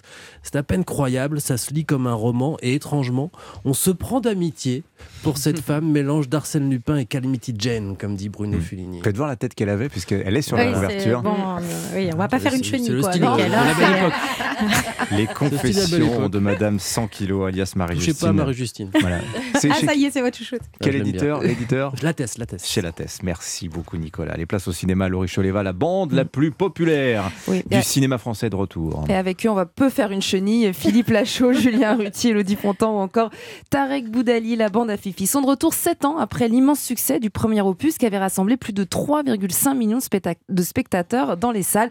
C'est donc alibi.com 2. Alors pour rappel, à la fin du premier épisode, le personnage de Greg promet à Flo qu'il ne lui mentira plus jamais et qui va fermer son agence alibi.com. On les retrouve donc quelques mois plus tard. Greg s'ennuie un peu, il faut le dire, mais il s'aime toujours autant. Ça vous dirait d'être mes témoins? Non Je suis la femme la plus heureuse du monde. T'es bien sûr de toi pour ce mariage Il avait quand même construit tout un alibi pour aider ton père à avoir une maîtresse. Alors ils vont pouvoir concrétiser hein, ce, ce beau projet. Oui, c'est vrai, hein, il avait fait ça quand même à ses beaux-parents.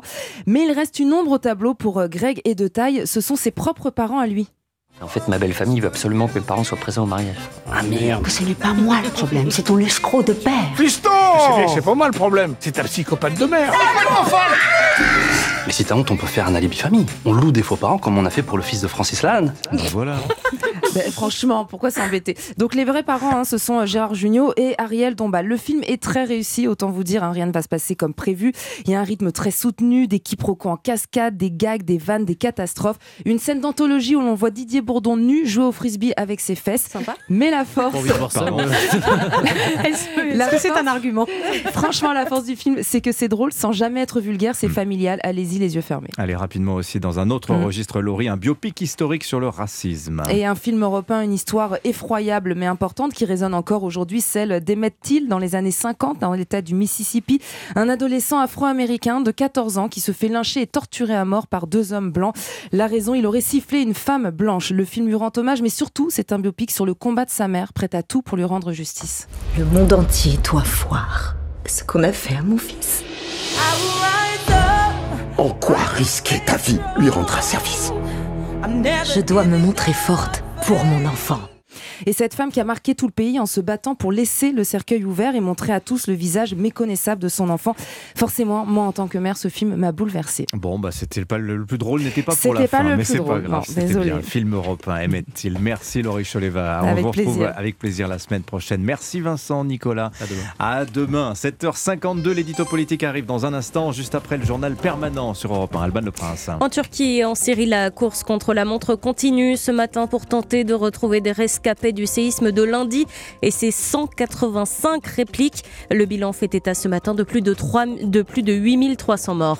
Aux États-Unis, la présidentielle 2024 dans le viseur, Joe Biden a prononcé cette nuit son traditionnel discours sur l'état de l'Union en tentant de convaincre les Américains qu'il reste la meilleure option alors que 60% d'entre eux ne veulent ni de lui ni de Donald Trump l'année prochaine. Mobilisation et grévistes en baisse hier contre la réforme des retraites. 757 000 manifestants ont battu le pavé. C'est 500 000 de moins que la semaine dernière selon le ministère de l'Intérieur et on apprend à l'instant que la grève est reconduite ce matin dans, dans la plupart des raffineries de Total. Europe Matin. 7h, 9h, Dimitri Pavlenko. L'édito politique sur Europe 1 avec le Figaro. Bonjour Vincent Trémollet de Villers. Bonjour Dimitri. Vincent, hier Eric Ciotti, président des Républicains, a tapé du poing sur la table. Il a recadré Aurélien Pradier et tous ceux qui continuent d'expliquer qu'ils ne voteront pas la réforme des retraites. Ouais, cette réforme des retraites est en train de mettre la droite à l'envers. Euh, Aurélien Pradier parle comme un délégué CFDT, le député Pierre-Henri Dumont s'en prend à la retraite des sénateurs, Xavier Bertrand joue une mi-temps dans chaque camp, Laurent Wauquiez est introuvable, et une vingtaine de députés invoquent leurs électeurs, leur âge, leur rancune vis-à-vis d'Emmanuel Macron pour justifier leur opposition. Éric Ciotti essaye tant bien que mal de remettre les choses à l'endroit, mais l'équilibre est fragile. En fait, LR est tiraillé entre le devoir de cohérence et le désir de revanche. La cohérence, c'est que cette réforme fait partie du programme des Républicains depuis dix ans, qu'elle répond à des impératifs démographiques et économiques, et qu'il serait absurde qu'un homme de droite ne la vote pas. Mais le désir de revanche vient contredire cette évidence. La tentation est grande pour beaucoup de députés de refuser de venir au secours d'un pouvoir qui a dépecé la droite. LR, c'est un parti d'opposition, donc il doit s'opposer à Emmanuel Macron. Mais LR, c'est un parti de gouvernement, donc il ne doit pas laisser le monopole du réformisme au chef de l'État. Vous voyez, c'est un dilemme shakespearien. Enfin, Aurélien Pradé, c'est pas Hamlet non plus. On n'a pas besoin de cinq actes pour connaître le dénouement. LR qui ne vote pas les retraites, ce serait un reniement incompréhensible. Alors vous me direz, on voit des écologistes ouvrir des centrales à charbon. Mais si la droite prend le chemin des verts, elle finira en compost. Bon, au bout du compte, Vincent, voter cette réforme, c'est quand même jouer le rôle de roue de secours d'Emmanuel Macron. Ben, c'est considérer que l'intérêt du pays prime le reste. Mais, mais il se trouve, en plus que dans cette histoire, l'intérêt général rejoint celui de la droite. Après avoir laissé filer ses électeurs chez Emmanuel Macron et Marine Le Pen, LR ne peut laisser filer les comptes publics. Alors je reconnais que les républicains auraient dû faire monter les enchères en conservant les 65 ans comme âge de départ et en exigeant le retour d'une puissante politique familiale. Maintenant, ce qui est fait est fait. Mais la stratégie contraire, c'est-à-dire combattre la réforme pour essayer de récupérer les catégories populaires, c'est peine perdue. Ouvriers ou patrons, personne n'estime ce qui par démagogie change de discours. Si la droite a perdu le peuple, ce n'est pas parce qu'elle est pour la retraite à 64 ans, mais parce qu'elle n'a pas fait ce qu'elle avait promis sur l'immigration, sur la sécurité, sur le travail. Si la droite a perdu le peuple, ce n'est pas parce qu'elle n'était pas assez de gauche, mais bien au contraire parce qu'elle n'a pas assumé ses propres convictions. Oui, et la droite est peut-être aussi embarrassée parce qu'avec cette réforme, Emmanuel Macron fait ce que la droite n'a pas réalisé. Le président cambrioleur, en effet, a dévalisé cette réforme. Alors, encore faut-il qu'au bout du processus, elle ne soit pas vidée de sa substance? Mais mettons que le texte arrive intact jusqu'au vote final. Cela ne rendra pas le parti d'Éric Ciotti inutile pour autant. Le 15 février, c'est-à-dire dans une semaine, le projet de loi sur l'immigration arrive au Sénat. Ce sera l'occasion pour Bruno Retailleau, le président du groupe LR dans la Haute Assemblée, de proposer contre ce texte ce que devrait être une véritable politique migratoire. Et là, il n'aura pas besoin de surjouer l'opposition. Le projet d'Armanin Dussopt sort tout droit des années Jospin. En résumé, si la droite dit oui à la réforme des retraites et non à l'immigration anarchique, elle se distingue à la fois de Marine Le Pen et d'Emmanuel Macron. Alors à court terme, pour LR, c'est très acrobatique, mais à moyen terme, la droite peut en sortir gagnante. Oui, et on va en parler dans 20 minutes de tout cela avec notre invité politique ce matin, Vincent. Ce sera Xavier Bertrand, le président LR des Hauts-de-France, que vous avez cité dans votre édito. Vincent Trémollet de Villers, donc pour le Figaro, c'était l'édito politique sur Europe 1. Je signale la une de votre journal. Le spectre de la récession mondiale s'éloigne. La récession. On en est très loin, dans 5 minutes même pas. Total Energy va publier ses résultats annuels. On part sur un, un bénéfice de l'ordre de 24 Oui, là, milliards. on est très très loin de la récession. Voilà, ouais, ouais. Non, mais on va avoir une énorme polémique sur les, sur les, les- les dividendes des pétroliers. On va vous en parler dans le journal qui arrive dans un instant. Je vous signale le saint du jour en ce 8 février. Sainte Jacqueline, grande amie de Saint François d'Assise. Il l'appelait d'ailleurs frère Jacqueline pour dire leur proximité. 8, 7, 7h57. La météo dans un instant. Le froid glacial s'installe. On en parle avec Anissa Haddadi. Europe Matin. Anissa Haddadi, le temps, il fait très beau mais aussi très froid. Jusqu'à quand ce froid? Alors cet après-midi, on aura 3 à 12 degrés, ça baisse encore avec 7 degrés à Paris. Demain sera la journée la plus froide de la semaine. Et puis lundi, l'anticyclone va se déplacer, du coup l'air chaud va remonter d'Afrique. La Saint-Valentin devrait donc se dérouler dans la chaleur mardi prochain. Aujourd'hui, c'est du soleil pour tout le monde, sauf sur les Pyrénées-Atlantiques et en Corse où le ciel est un petit peu plus couvert. Merci beaucoup Anissa Haddadi, je vous souhaite une excellente journée. Soyez les bienvenus sur Europe 1. Nous sommes le mercredi 8 février, il est 8h. 7h-9h, Europe Matin. Dimitri Pavlenko. Et à la une ce matin, un bébé miraculé sauvé des décombres en Turquie, des sauveteurs venus du monde entier. Malgré ça, 8700 morts, bilan terrifiant. Après le double séisme de lundi en, en Turquie et en Syrie, nous retrouverons l'envoyé spécial d'Europe 1 dans la région d'Antioche. Des centaines de tracteurs qui sont en train de déferler sur Paris. Manifestation des agriculteurs avec ce message, il faut sauver la betterave française. Explication à suivre. La réforme des retraites également, mobilisation en hier à l'occasion de l'acte 3 des manifestations. Et Emmanuel Macron qui pense déjà à la suite. Vous l'entendez, cette petite musique appelée remaniement On en parle tout de suite. Et puis PSG à Marseille pour les huitièmes de finale de la Coupe de France. C'est ce soir, évidemment, à vivre évidemment en direct dans Europe 1 Sport ce soir. 8h13, votre invité ce matin, Sonia Mabrouk, bonjour. Bonjour Dimitri bonjour à tous. Et voici le retour de la droite la plus divisée du monde. Alors qu'il défendait il y a encore peu la retraite à 65 ans, les LR se déchirent sur le sujet. Notre invité, Xavier Bertrand, président LR des Hauts-de-France. Mais d'abord le journal Fanny Marceau. Bonjour Fanny. Bonjour Dimitri, bonjour à tous. La course contre la montre en Turquie et en Syrie, 48 heures après le séisme qui a fait plus de 8700 morts, bilan toujours provisoire. Les secours, plus mobilisés que jamais, continuent à chercher des survivants dans les décombres. Rémi Trio, vous êtes l'envoyé spécial d'Europe 1 dans la province d'Antioche, dans le sud de la Turquie. Bonjour. Bonjour à tous.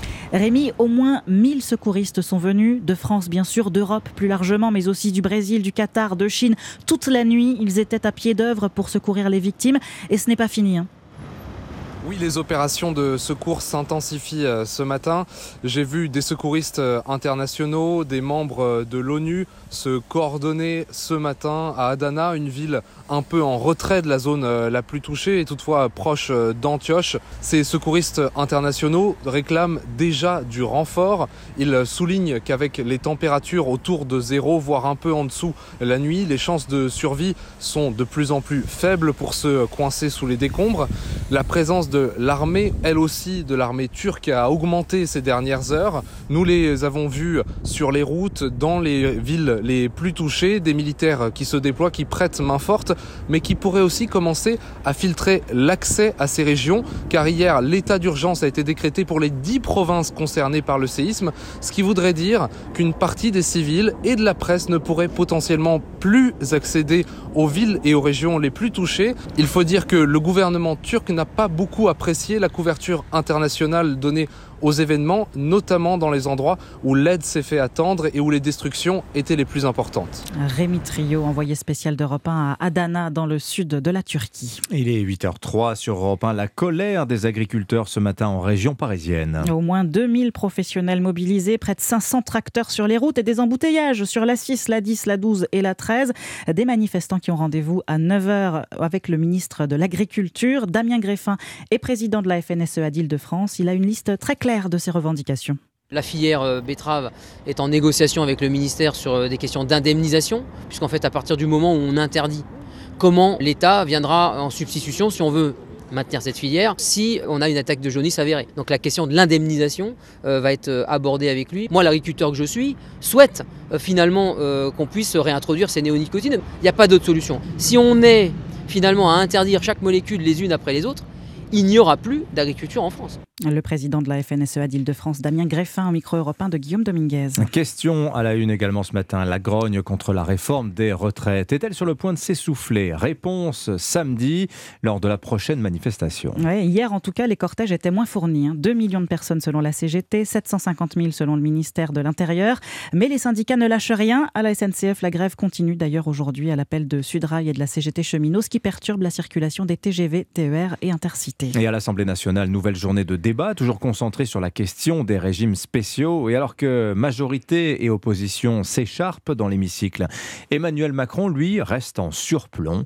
Le chef de l'État préparerait déjà l'après. Arthur Delaborde, le président de la République, réfléchit à la possibilité d'un remaniement. Effectivement, les jours de certains ministres sont comptés. C'est en tout cas la petite musique qui monte dans l'entourage du président, qui explique qu'il voudra ouvrir un nouveau cycle politique après le vote sur les retraites qui interviendra au plus tard le 26 mars. Emmanuel Macron veut conclure son premier quinquennat, ce qu'il n'a pas pu faire à cause de la guerre en Ukraine, alors que son deuxième mandat n'a pas vraiment commencé, confie un poids lourd de la Macronie. Cette nouvelle séquence passerait donc par un remaniement, et selon nos informations, le chef de l'État a d'ores et déjà demandé à certains proches, comme le secrétaire général du Parti Renaissance, Stéphane Séjourné, de travailler sur la composition du futur gouvernement. Le président serait déçu par certains ministres, comme celui de la Santé, François Braun, celui de l'Éducation, Papendiaï ou encore celui des Solidarités Jean-Christophe Combe. En revanche, à ce stade, Elisabeth Borne ne serait pas menacée. Si ça se passe bien sur les retraites, elle restera en poste, prédit un conseiller, avant de préciser si ça se passe mal, il y a l'hypothèse de la dissolution. Arthur Delaborde du service politique d'Europe 1. Aux États-Unis maintenant, Joe Biden part en croisade contre les super profits. Lors du traditionnel discours de l'Union devant le Congrès cette nuit, le président américain a jugé le système fiscal américain injuste pour lui, une seule solution dont on entend aussi la musique en France, taxer les riches. Nous devons récompenser le travail, pas seulement la richesse. Votez ma proposition pour une taxe minimum pour les milliardaires, car aucun ne devrait avoir un taux d'imposition inférieur à celui d'un enseignant ou d'un pompier. Voilà, Joe Biden ovationné alors que les résultats financiers des compagnies pétrolières battent tous les records. L'année dernière, Shell, ExxonMobil, Chevron, tous affichent des bénéfices à 9 chiffres, dernier et même 10 hein, pour certains. Dernier en date hier, BP, et c'est 27 milliards 700 millions de dollars de bénéfices nets. Hein. Et le résultat ce matin qui vient de tomber, celui de Total Energy, 20 milliards et demi, le meilleur bénéfice de son histoire. Résultat impressionnant pour le géant français qui a pourtant fait plusieurs concessions l'année dernière. Des concessions qui lui ont coûté de l'argent. À combien s'élève la facture de ces efforts, Margot Faudéré? D'abord, il y a eu les différentes primes carburant, des ristournes de 10, 12 ou encore 20 centimes par litre mises en place tout au long de l'année. Au total, ces mesures sur les prix à la pompe ont coûté environ 600 millions d'euros à Total Energy. Ensuite, il y a eu des revalorisations salariales, une prime plafonnée à 6 000 euros d'une part, versée en décembre à tous les salariés de Total Energy dans le monde, et une hausse des salaires, des parts variables et des bonus d'autre part pour les employés en France cette fois-ci en 2023, des enveloppes qui, elles aussi ont eu un coût, rappelle Jean-Pierre Favenec, spécialiste de l'énergie. Une partie des profits de Total Energy a été utilisée pour augmenter les salaires et les primes. Le coût pour Total, entre guillemets, c'est certainement aussi quelques centaines de millions d'euros. Enfin, il faut ajouter la taxe sur les super profits qu'a payé Total Energy pour le compte de 2022, à la fois à l'Union européenne et au Royaume-Uni, pour un total de 2 milliards d'euros. Margot Faudéré du service économie d'Europe 1. Il est 8h08, vous écoutez Europe 1 peut-être dans votre voiture. Eh bien, une nouvelle campagne de sécurité routière va être disponible dès aujourd'hui. L'occasion pour nous de revenir aux fondamentaux. Le code de la route, on est nombreux à l'avoir étudié. Dimitri, je suis sûr que vous l'avez aussi. Mais bah d'où oui. vient-il et comment a-t-il évolué? Eh bien, c'est le tuto de la rédaction d'Europe 1. Il est signé Louise Salé. Eh bien, le Code de la route est né il y a plus de 100 ans, en 1921. À l'époque, il faut clarifier les règles de circulation entre les nouvelles voitures, les chevaux et le bétail. Depuis, le Code n'a cessé de s'épaissir. La priorité à droite ou le panneau stop ont fait leur apparition au fil des décrets et des lois qui ont suivi les évolutions techniques et les accidents. Le document fait donc aujourd'hui plus de 1700 pages. Récemment, en 2019, les trottinettes électriques ont fait l'objet d'une série de nouvelles règles et le futur grand chantier, c'est la question du véhicule autonome. Depuis 2021, le terme est déjà mentionné dans le texte. Un casse-tête pour les législateurs à qui attribuer la responsabilité d'un accident à l'homme ou à un bug de la machine Un débat inédit sur la place de l'intelligence artificielle. Louise Salé. Le tuto de la rédaction d'Europe 1 à la notice de l'info tous les matins dans le journal de 8 heures. Le football et le choc ce soir OM PSG en huitième de finale de la Coupe de France. Bonjour Jean-François Pérez. Bonjour à tous. Match à vivre ce soir en direct et en intégralité évidemment dans Europe 1 Sport. Rendez-vous très très très attendu Jean-François. Oui, il a beau être euh, calé en milieu de semaine, ce match a un horaire euh, inhabituel, tardif, en plein hiver, 21h10, hein, et n'être finalement qu'un huitième de finale de Coupe de France. Au MPG, ce n'est pas et ce ne sera jamais un match comme les autres. Ils seront plus de 65 000 ce soir dans un vélodrome chauffé à blanc. Un vélodrome qui espère assister à la première victoire marseillaise depuis 11 ans face aux Parisiens. Et le capitaine de l'OM, Valentin Rongier, compte déjà les heures. On est footballeur pour jouer ce genre de match, c'est exceptionnel. On va jouer un classico devant notre public avec une, belle possibilité. Euh, si jamais on gagne, voilà, on sait ce que ça peut amener derrière. La pression, on la prend du côté positif, ça va nous galvaniser. Voilà, ce sommet entre les deux premiers gains intervient à un moment crucial. L'OM a chuté dimanche devant Nice, mettant fin à une série d'invincibilité de 10 matchs. Le PSG euh, jouera mardi prochain un autre huitième de finale, autrement plus prestigieux en Ligue des Champions face au Bayern Les Liens qui seront privés de Kylian Mbappé blessé pourraient aligner une équipe fragile et raviver l'espoir marseillais. Mais attention tout de même à Messi, Neymar et à leurs partenaires. Depuis que le Qatar a racheté le club en 2011, le PSG n'a perdu que deux fois face à l'OM en 27 matchs. Deux fois en 27 matchs. Merci Jean-François Pérez, chef du service des sports d'Europe 1 au MPSG. C'est ce soir en direct et en intégralité dans Europe 1 Sport. Ah oui, comme l'ensemble des huitièmes de finale de la Coupe de France. D'ailleurs, on s'excuse pour la qualité de la liaison, chers auditeurs. Restez avec nous. N'oubliez pas 8h30, les signatures Europe 1 ce matin. Aujourd'hui, Gaspard Proust, Emmanuel Ducrot qui nous parlera aussi du nouveau think tank de la France insoumise. Tout ça juste après l'invité de Sonia Mabrouk, Xavier Bertrand. A tout de suite. Europe 1.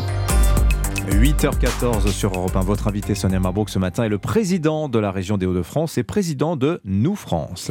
Bienvenue sur Europe 1 et bonjour Xavier Bertrand. Bonjour. Est-ce que vous aimez Jacques Dutronc? Ouais, oui, oui, Thomas aussi, mais les deux. Ouais. Bon, je vais pas chanter de bon matin, mais combien de fois vous avez retourné votre veste toujours du bon côté sur les retraites? Écoutez, je, sais pas, je, re- je regarde, non, je ne vais pas retourner, elle n'est pas réversible. Vous êtes sûr? Toujours la même conviction, depuis maintenant 20 ans, merci, parce que vous me rajeunissez un peu. Quand j'étais rapporteur de ce texte en 2003, si vous demandez des efforts, et demander de travailler plus longtemps est un effort important, un sacrifice même pour beaucoup de Français, il faut de l'équité, mais au même niveau. Pas un petit bout d'équité, pas une pincée d'équité, au même niveau. Et c'est la raison pour laquelle, euh, on va parler des retraites bien sûr, dans cette réforme aujourd'hui, elle n'est acceptable que si pour moi, quand on a travaillé avant 21 ans, à 43 années de cotisation, on part en retraite à taux plein, 43 années, que si les régimes spéciaux disparaissent et qu'on engage ça dès maintenant, pas dans 40 ans, et d'autre part que pour les femmes, qui aujourd'hui partent à la retraite, c'est une vérité qu'il faut entendre, pour beaucoup d'entre elles, à 67 ans, on leur fasse gagner deux années et qu'elles partent plus tôt. Je vais revenir Tant sur ces trois ça, conditions. le compte n'y sera pas On pour entend, moi. mais Le compte n'y sera pas. Il faudra aller progressivement jusqu'à 65 ans. Ça vous dit quelque chose, Xavier Bertrand? C'était votre phrase. Oui, mais ça, c'était avant. Certains disent c'était lorsque vous teniez un discours de vérité. Euh, que répondez-vous Le discours de vérité est très simple. C'est que pour les retraites, soit on accepte de travailler plus longtemps, soit on accepte de payer plus de cotisations et plus d'impôts. Ça veut dire qu'on entame encore plus le pouvoir d'achat. Inimaginable. Ou alors que les retraites, que les pensions des retraités baissent.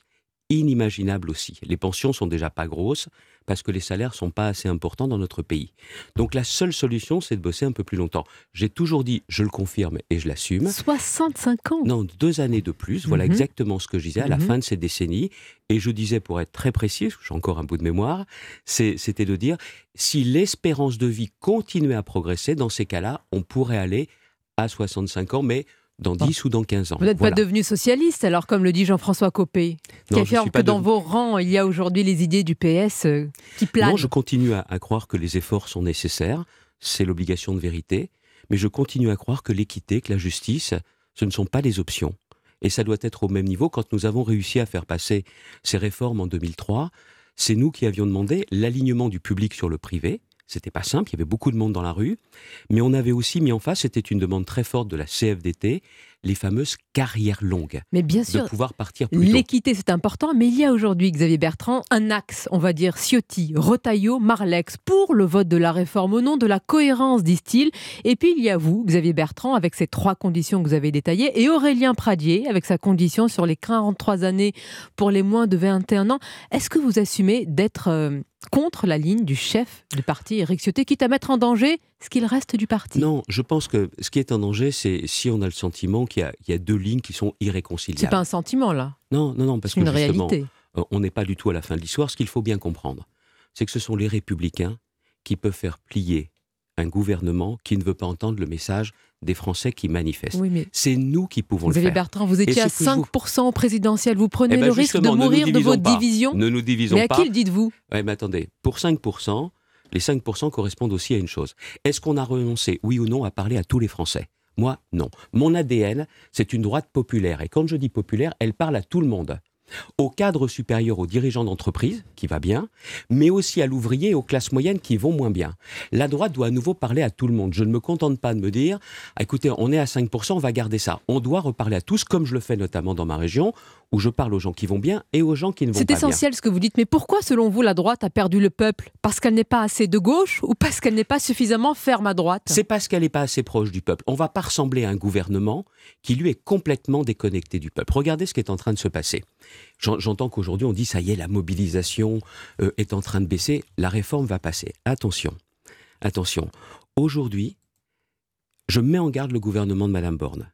Si cette réforme passe, sans notamment les conditions que je peux proposer, il va y avoir un divorce entre le gouvernement et les Français. Et il faut bien savoir une chose, c'est que les Français, je crois qu'ils sont pas rancuniers, mais ils sont pas amnésiques. Ce qui veut dire que derrière une telle réforme, si elle passe sans ces améliorations, sans ce qui la rend acceptable, sans cette équité absolument nécessaire, je crains ce divorce et il est bon pour personne et certainement pas pour le pays. Voilà le pour problème qu'a le gouvernement, Mhm. C'est qu'au final, il a mis la charrue avant les bœufs. C'est-à-dire qu'on n'a pas il- assez réfléchi sur une question aussi importante Oui. et inflammable que les retraites. il n'a pas assez réfléchi parce qu'il n'a pas vu qu'on est dans une société post-Covid. Moi, je pense que le travail est une valeur. Pour d'autres, c'est plus compliqué, mais alors il faut faire admettre que le travail a de la valeur. Et qu'aujourd'hui, la question du sens du travail, et pour toutes les générations, pas seulement pour les jeunes, doit être reposée. On ne réforme plus les retraites en 2023 comme on le faisait en 2003. 20 années se sont écoulées. Et c'est la raison pour laquelle je pense, pour ma part, que beaucoup de Français peuvent partir à 64 ans, mais pas tous. Pas celui qui est cabossé, abîmé par le travail, pas celui qui a commencé à travailler très jeune. C'est la raison pour laquelle, pour moi, on a commencé avant 21 ans.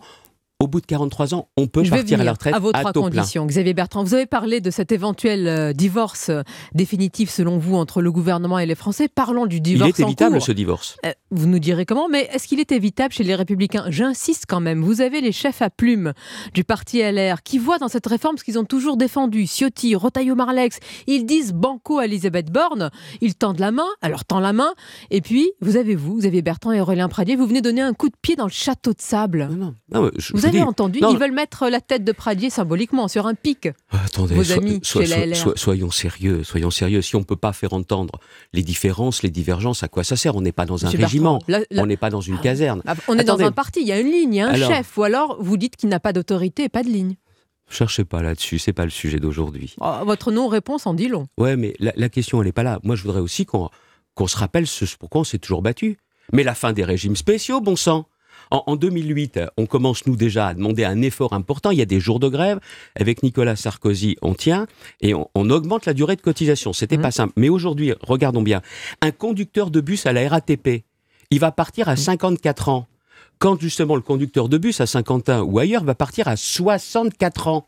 Et ça gêne personne, ça Mais elle est où la Et- et droite on sur va- les régimes spéciaux eh bien, c'est ce que je viens de vous dire. Moi, je souhaite que l'on mette en extinction les régimes spéciaux dès maintenant. Quand vous avez justement un responsable RH à la SNCF, il va partir après cette réforme à 59 ans. Mais un responsable RH dans n'importe quelle entreprise, c'est 64 ans. Elle est où la justification? Elle est où la justice? Et on va attendre 43 ans que celui qui rentre parte enfin à la retraite pour que le régime soit le même. Mais au bout d'un moment, c'est ça dire la vérité. C'est ça aussi faire preuve de courage. On a toujours porté cela. Je veux qu'on le porte et ça fait partie des conditions importantes. On parle beaucoup de la politique familiale. La politique familiale, ce que je propose pour, les femmes, qui euh, aujourd'hui, pour à peu près 20%, elles partent à 67 ans parce qu'elles n'ont pas cotisé, travaillé toute leur vie. Mais tout le monde ferme les yeux. Pourtant, on les connaît.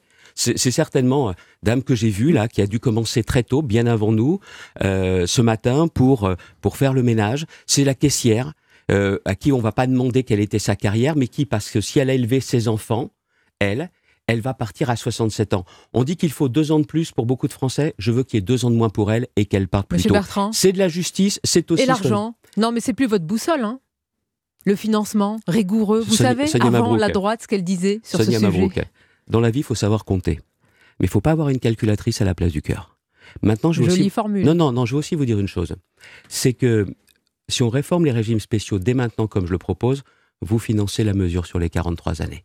Non, non, je suis pas venu pour faire le magicien en disant, voilà, écoutez, on se débrouillera. Non, je gère une région dans laquelle j'ai réduit le train de vie de la région, les dépenses de fonctionnement, mais en ayant à cœur de ne pas pénaliser notamment les familles et de protéger leur pouvoir Donc d'achat. vos trois oui, on doit savoir compter, mais ne pas oublier qu'aussi en politique, il y a de l'humain derrière. Et c'est ça que le gouvernement oublie. Vous avez cité tout à l'heure Nicolas Sarkozy, ancien président. Il a apporté un soutien de poids à l'actuel président Emmanuel Macron. Et Nicolas Sarkozy dit c'est logique de voter cette réforme, c'est au nom de la cohérence. Mais qu'est-ce que vous lui répondez? Que pour moi c'est logique avec les trois conditions que je pose, qui ne sont pas des conditions de blocage, mais qui sont des conditions d'amélioration, et qui permettront également aux syndicats, qui, entre parenthèses, ne cassent rien, ne bloquent pas, et il y a des départs en vacances samedi prochain, il n'y aura pas de grève pour permettre aux Français de partir en vacances.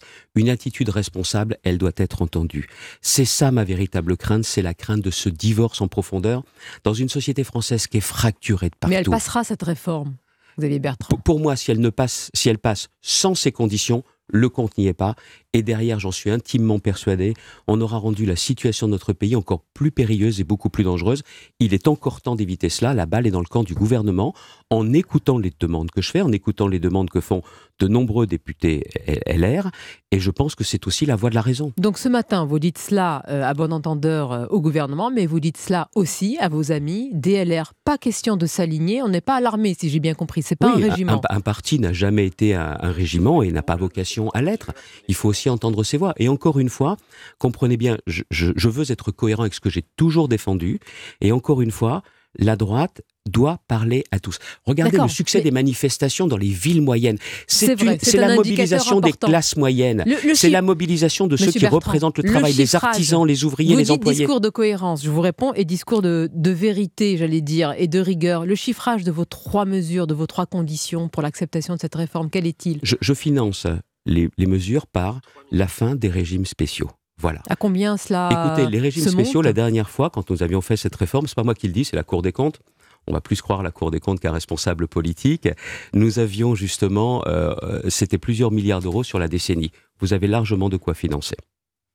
Euh, À peu près c'est... On était sur 4 milliards sur ça, 10 ans. exactement. 400 Juste une millions d'euros, vous connaissiez les chiffres. Que- C'est mieux quand vous les présentez. Que restera-t-il de cette réforme? Elle devait dégager des économies de 17 milliards. À, for- à force de concessions et d'ouverture, elle va nous coûter plus qu'on ce que l'on non, veut elle va pas plus. J'avais déjà entendu ça en 2003. On nous avait dit qu'à cause du dispositif carrière longue, des gens qui savent bien compter, euh, qui sont bien coiffés, qui sont bien plus intelligents que tout le monde, nous avait dit ça va effectivement euh, mettre la réforme, ça va anéantir la réforme. C'est pas vrai.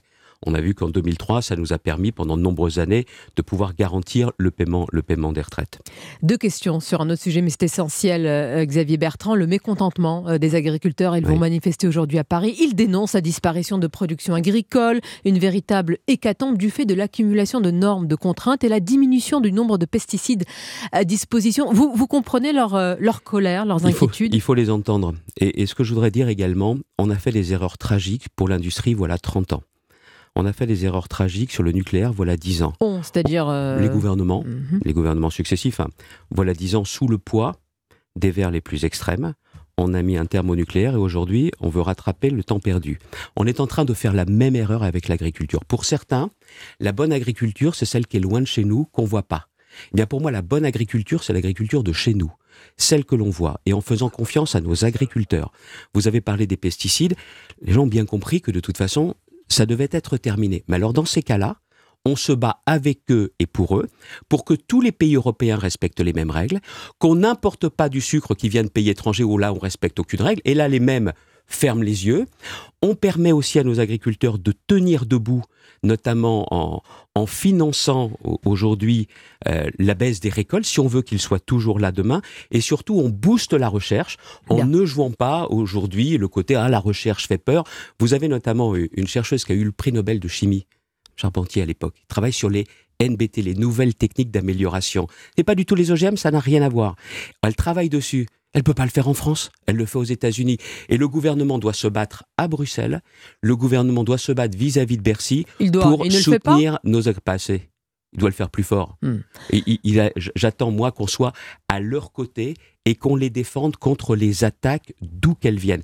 Parce qu'il faut savoir que derrière, c'est notre souveraineté alimentaire et derrière également, c'est aussi de continuer à soutenir également l'élevage. C'est ça qui est derrière. Un mot de conclusion, euh, j'allais dire, on y tient, c'est important, c'est un, soutien aux chrétiens d'Orient. Rapidement, il s'agit de ce qui se passe autour de l'Arménie. Le Sénat débat aujourd'hui d'une proposition de résolution pour honorer la mémoire des Assyro-Chaldéens. Très très bonne résolution, Texte qui est portée par, Bruno Retailleau, par Valérie Boyer.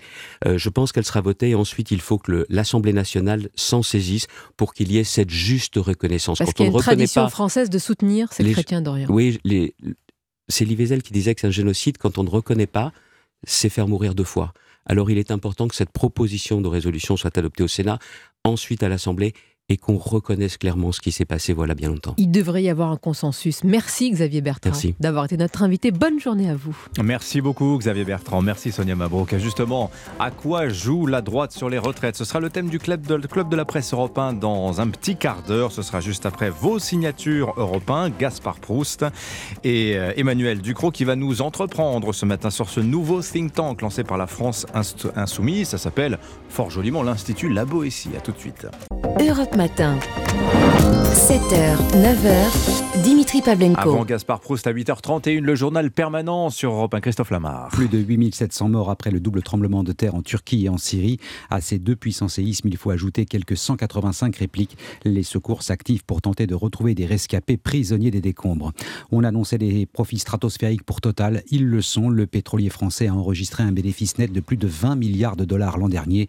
Record absolu pour le groupe et l'un des meilleurs de l'histoire du CAC 40. Le PDG de Total, Patrick Pouyanné, anticipe déjà le débat sur la taxation des profits exceptionnels. Il n'écarte pas de nouveaux rabais à la pompe si le litre de gasoil franchit les 2 euros. Entretien à lire ce matin sur le site du Parisien. Trafic SNCF toujours perturbé après l'appel de la CGT et Sudrail a prolongé le mouvement de grève d'une journée. Deux TGV sur 3, un TER sur 2, même fréquence pour les trains intercités. Enfin, Marseille-PSG ce soir à 21h10, c'est l'affiche des huitièmes de finale de la Coupe de France de football. Rencontre à suivre dans l'émission Europe 1 Sport. Merci Christophe. Le temps, Anissa Dadi, glagla au soleil. Oui, c'est ça, c'est bien résumé. Il va faire très très beau cet après-midi. On a du soleil sans aucun nuage dans le ciel sur quasiment toute la France. Deux petites zones où le temps est un petit peu plus agité. Sur les Pyrénées-Orientales, on a des nuages, des averses, de la neige des 600 mètres et un risque d'avalanche ce matin. Et puis en Corse aussi, des averses, de la neige en montagne des 400 mètres. On a pas mal de vent hein, sur la Corse et sur la côte d'Azur avec des rafales jusqu'à 70 km/h.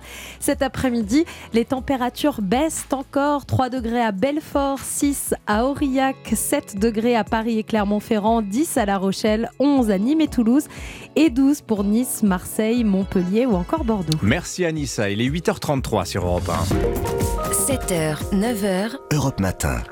Il est l'heure de vos signatures européens. Emmanuel Ducrot, dans un instant, avec qui on va parler de la France Insoumise. Bonjour Emmanuel. bonjour Dimitri et bonjour à tous. Mais d'abord, Gaspard Proust qui est avec nous ce matin, alors exceptionnellement à distance. Bonjour Gaspard. Bonjour Dimitri. Ah, qu'est-ce que vous m'avez manqué. Ah bon à, ce, point ah ouais. ah ouais. Hier, ils m'ont mis un gars à votre place. Il coupait tout le temps la parole. Au lieu de se contenter de dire des Ah bon? Ah vraiment? Comme vous le faites tellement bien. Il se croyait à la Ligue d'impro, c'était insupportable. Ah bon? Ah bah, vous voyez comme vous le dites bien. C'est vrai. Non mais vous, vous, je non mais vous dans mon rôle. avec des remplacements, avec des remplaçants pareils, mais on va où? Vers une bordélisation d'Europe 1 On veut transformer le studio Lagardère en ZAD, c'est ça? Et la suite, Dimitri, ça va être quoi? Sonia Mabrouk qui va interviewer les invités assises pieds nus en sarouel sur une cagette? Hein? Louis Boyard qui va nous donner la météo dans les facs? Hein? Non, on va quand même pas en arriver là. Alors, je vois que vous n'êtes pas parmi nous ce matin. Je le bah signale. Xavier Bertrand, lui, en revanche, est resté vous écouter, Gaspard. Hein ah ouais, bah vous savez, Dimitri, nous autres, reporters de guerre, à un moment, on a besoin d'action, quoi. À un moment, à force de commenter la vie d'aventurier comme Xavier Bertrand, on a envie d'aller sur le terrain. Xavier Bertrand, un aventurier? Ah bah oui, bien sûr. Attends, quand tu milites au RPR depuis l'âge de 16 ans, que tu es agent d'assurance et que tu as créé 50 un plage sur le modèle de Paris-Plage, ça sent non, le destin à la pas. Paul Émile Victor. D'ailleurs, Dimitri, si jamais vous arrivez à choper sa carte en fin d'interview... Ah bon, pourquoi vous avez... Parce que sur l'autoroute, je me suis pris un impact. Le mec devant moi, il traînait à 160. Et je veux être sûr de ne pas me faire enfler par mon assurance. Donc s'il peut me donner un petit conseil... Alors, attendez, attendez Dimitri, Mais- juste 30 secondes. J'ai ma, chérie qui part au boulot là. Attendez. Oui, mon amour. Oui, à tout à l'heure. Oui. Lors, des questions au gouvernement, t'oublies pas de leur parler de la retraite de Mbappé, hein Hein oui, oui, oui. Je ferai la vaisselle, les courses, l'aspirateur, racler la vide de la douche, passer la lingette microfibre, oui. La, oui, la, ja- la jaune, pas la bleue, oui, oui. Et quand je repasse tes culottes, je la plie en trois, pas en deux. Oui, je sais, j'ai déconné, je te demande pardon. Oui, je ne suis qu'un sale vomi masculiniste mal déconstruit. Moi aussi, je t'aime. Moi aussi. Pardon, C'est Sanson, vous l'embrassez Ouais, pour nous. c'est Sanson, elle partait au boulot là. Voilà, c'est Sandrine Rousseau pour les intimes. Euh, Xavier Bertrand m'a donné sa carte, hein, je vous la fais suivre. hein. Ah, formidable. Je- formidable. bon, je vois que les, en tout cas les amours vont bien, je suis rassuré, Ah, mais du coup. oh, si vous saviez. Mais eh, Gaspard, quand vous dites que vous êtes à distance, vous êtes chez vous, vous êtes à Chamonix? Ah non, pas du tout. Non, non, j'ai dit à la direction, mettez-moi au cœur de l'action. M'envoyez pas chez moi parce que les auditeurs vont penser que je suis en vacances. Non, je leur ai dit, envoyez-moi dans la France périphérique. Mais alors du coup, vous êtes où? Alors, vous, ah, vous connaissez pas, c'est un petit village euh, paumé en Savoie. Bah je sais pas, dites Je- toujours. Non, je- ça vous dira rien, je vous jure. Franchement, j'ai- j'ai- Allez, on veut savoir là, Gaspard. Ah, bon, ok. Alors, vous, vous visez Albertville, Moutier. Une fois à Moutier, au lieu de tourner en direction de la vallée des Bellevilles, vous restez plutôt sur votre gauche, mais pas trop non plus pour pas terminer en Tarentaise. Et là, vous allez passer le village euh, des Phrases, Bride-les-Bains, le Grand Carré, et vous arrivez à Saint-Bon en Tarentaise. Ah donc vous êtes à Saint-Bon en Tarentaise. Non, pas tout à fait, parce que Saint-Bon, c'est assez petit, et pour pas encombrer le parking municipal, c'est plus judicieux de faire encore 800 mètres.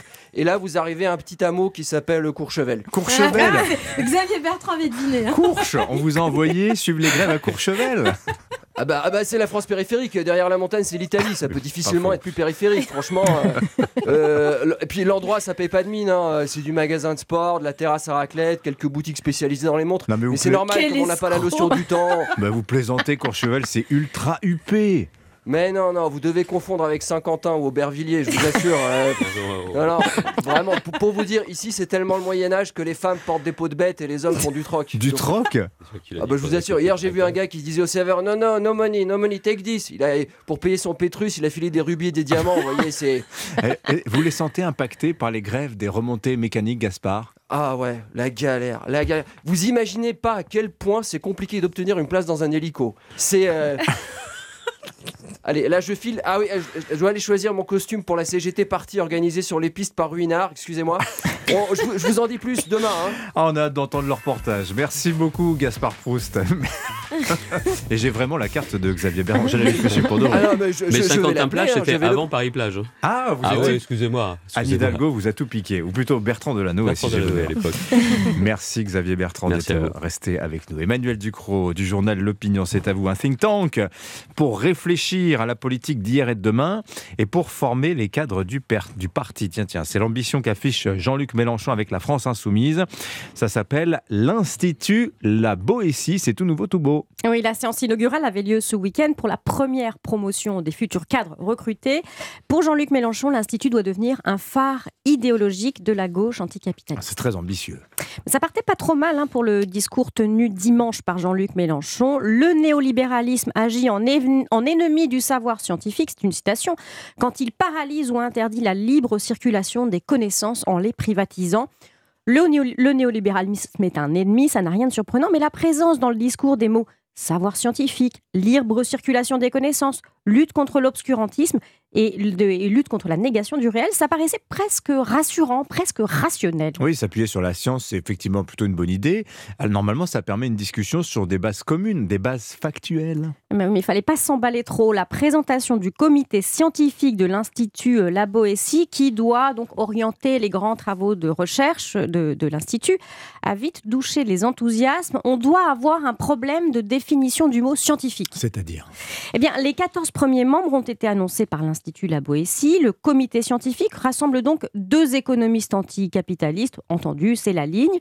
Deux hauts fonctionnaires, pas moins de cinq sociologues, parmi eux la militante décoloniale Françoise Vergeste, et la très mesurée euh, Monique Pinson-Charlot, spécialiste des ultra-riches, qui avait en 2020 qualifié euh, le projet de réforme des retraites d'alors de crime contre l'humanité. Elle avait aussi euh, participé au documentaire complotiste et anti-vax Hold Up, un tissu d'ânerie, on s'en souvient. Il y a aussi une politologue spécialiste de l'Amérique latine, un sémiologue, une historienne de la Révolution française, un éditeur et un psychanalyste. Euh, on n'est pas vraiment dans la science dure en l'occurrence. On est même plutôt dans la science molle-molle, hein, pourquoi pas. Euh, mais ça ne s'appelle pas un comité scientifique, ça s'appelle un bureau d'idéologie. S'il s'agit euh, de dénoncer le néolibéralisme ennemi du savoir scientifique, c'est assez mal barré. Pas un physicien, pas un climatologue, un géologue, un chimiste, un biologique, un virologue, un mathématicien, que sais-je, un médecin, rien Rien. Euh, pour ce qui est des faits scientifiques, on est assez tranquille. Hein. On ne devrait pas les retrouver en train d'encombrer euh, les publications de l'Institut La Boétie, euh, qui, risque pourtant, qui se risque pourtant déjà à des dissertations, notamment sur le système énergétique. Ça risque de coincer rapidement, vous pensez? Bah oui, dès que l'Institut va devoir parler du climat, des grands défis techniques de la décarbonation, des questions sanitaires cruciales, des grands choix de la génomique, des priorités de la recherche médicale. Alors on va très certainement se faire bien plaisir intellectuellement dans ce comité, hein, sans s'embarrasser beaucoup de rationalité.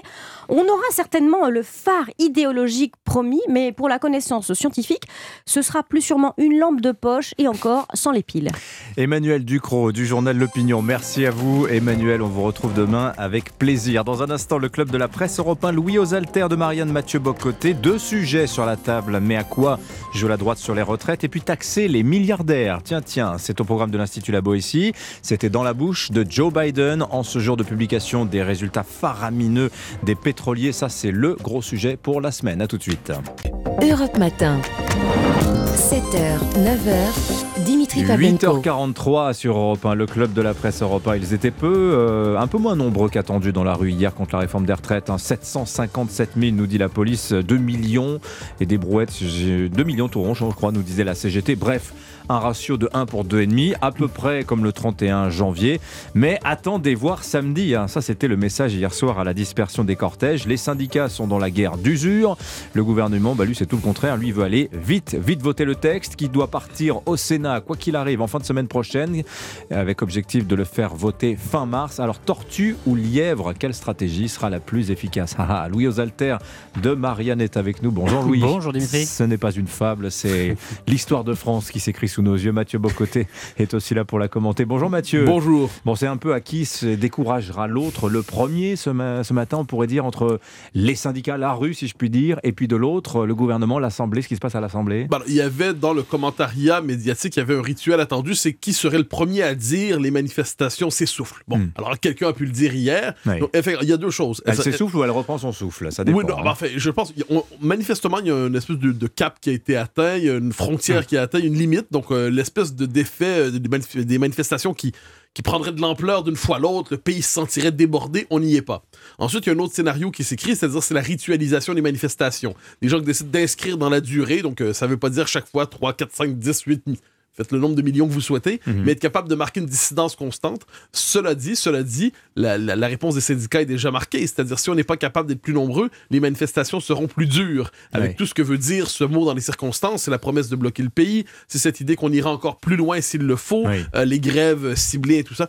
Bon, euh, c'est, on pourrait presque dire c'est une crise sociale classique en France, mais là, puisque les syndicats ont l'impression pour la première fois depuis un bon moment d'avoir repris la main, ils veulent jouer leur, leur jeu jusqu'au bout. c'est Guillaume Tabar ce matin dans les colonnes du Figaro, alors en, comment dire, en expert euh, euh, expérimenté, si je puis dire, des crises sociales, qui nous dit quand vous entendez un Philippe Martinez de la CGT réclamer des grèves plus dures, plus nombreuses, bon, euh, cette idée qu'il faudrait monter d'un cran, c'est quand même l'aveu d'une certaine limite du mouvement.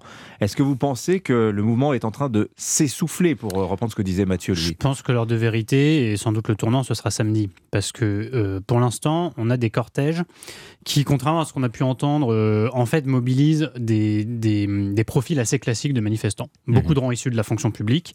Et même la mobilisation dans les villes moyennes, qu'on a, beaucoup commenté et qui est une réalité. C'est vrai que c'est assez rare qu'il y ait autant de gens euh, à Foix, à Saint-Brieuc, à Saint-Omer. Ah euh, voilà, c'est rare. Mais il faut, faut, faut, aussi avoir en tête que ce sont des villes où il y a beaucoup d'emplois publics. L'industrie est partie, les, grandes entreprises privées ou les petites entreprises privées ont été très fragilisées dans, dans cette France périphérique. Et Donc les cortèges qui restent et hein qui manifestent, ce que je, le, le rapport, c'est qu'en fait, euh, ces cortèges qui sont fournis sont plutôt dans les purs classiques de mobilisation syndicale et que le mouvement, à mon avis, a un petit Hmm. Et peu c'est dans la fonction publique au-delà. que les syndicats Donc, mobilisent et le plus. voilà, ils recrutent le plus évidemment dans les rangs de la fonction publique et des emplois euh, parapublics. Donc l'heure de vérité, c'est samedi. Pourquoi? Parce que samedi, des emplois du secteur privé euh, pourraient se mobiliser comme les Gilets jaunes se mobilisaient le samedi, parce qu'en semaine, bah, ils travaillaient et ils ne pouvaient pas se permettre euh, de faire grève, et surtout, c'est pas dans leur culture. Donc, est-ce que samedi, on assiste à un secteur privé qui se joint au mouvement?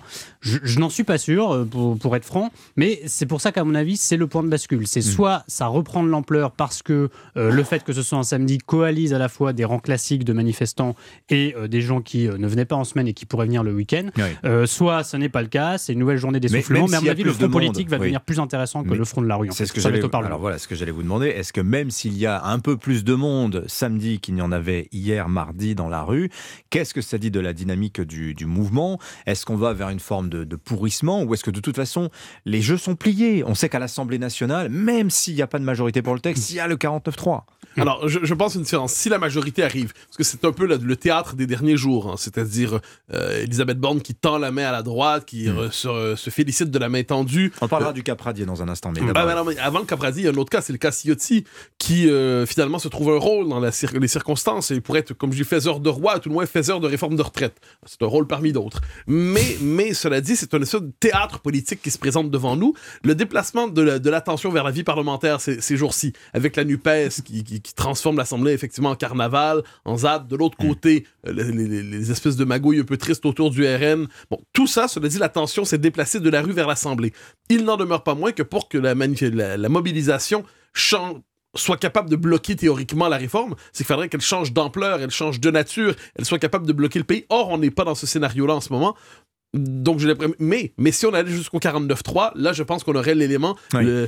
C'est la grenade qui ferait tout exploser. Nous en avons parlé la semaine dernière avec euh, le problème, effectivement, techniquement, c'est possible, la Constitution l'autorise, mais politiquement, si vous allez contre les gens, contre la rue et contre l'Assemblée nationale, politiquement, ça devient quand même extrêmement euh, euh, périlleux, Louis. Oui, mais il n'y a pas que le 49.3. En fait, moi, je pense que euh, vu qu'il y a encore 20 000 amendements à examiner à peu près, le- pour l'instant, l'Assemblée en a examiné très peu, et que comme c'est un, un budget de la sécurité sociale rectifié, donc c'est l'article 47.1 de la Constitution, euh, l'Assemblée n'a que 20 jours pour Oui. l'examiner en première lecture. C'est pour Et ça là- que je disais que le texte doit partir au Sénat Exactement, dans il 10 partira sans vote. Très probablement, il partira Ouais. sans vote. C'est-à-dire que l'Assemblée ne se prononcera pas, en tout cas en première lecture, sur la réforme des retraites. Sur son entièreté, oui. Sur son entièreté. Donc, le gouvernement, en fait, c'est là que le Sénat va être la planche de salut pour le gouvernement, puisque le Sénat est beaucoup plus disposé à, à négocier, à trouver des accords et surtout à ne pas faire d'obstruction.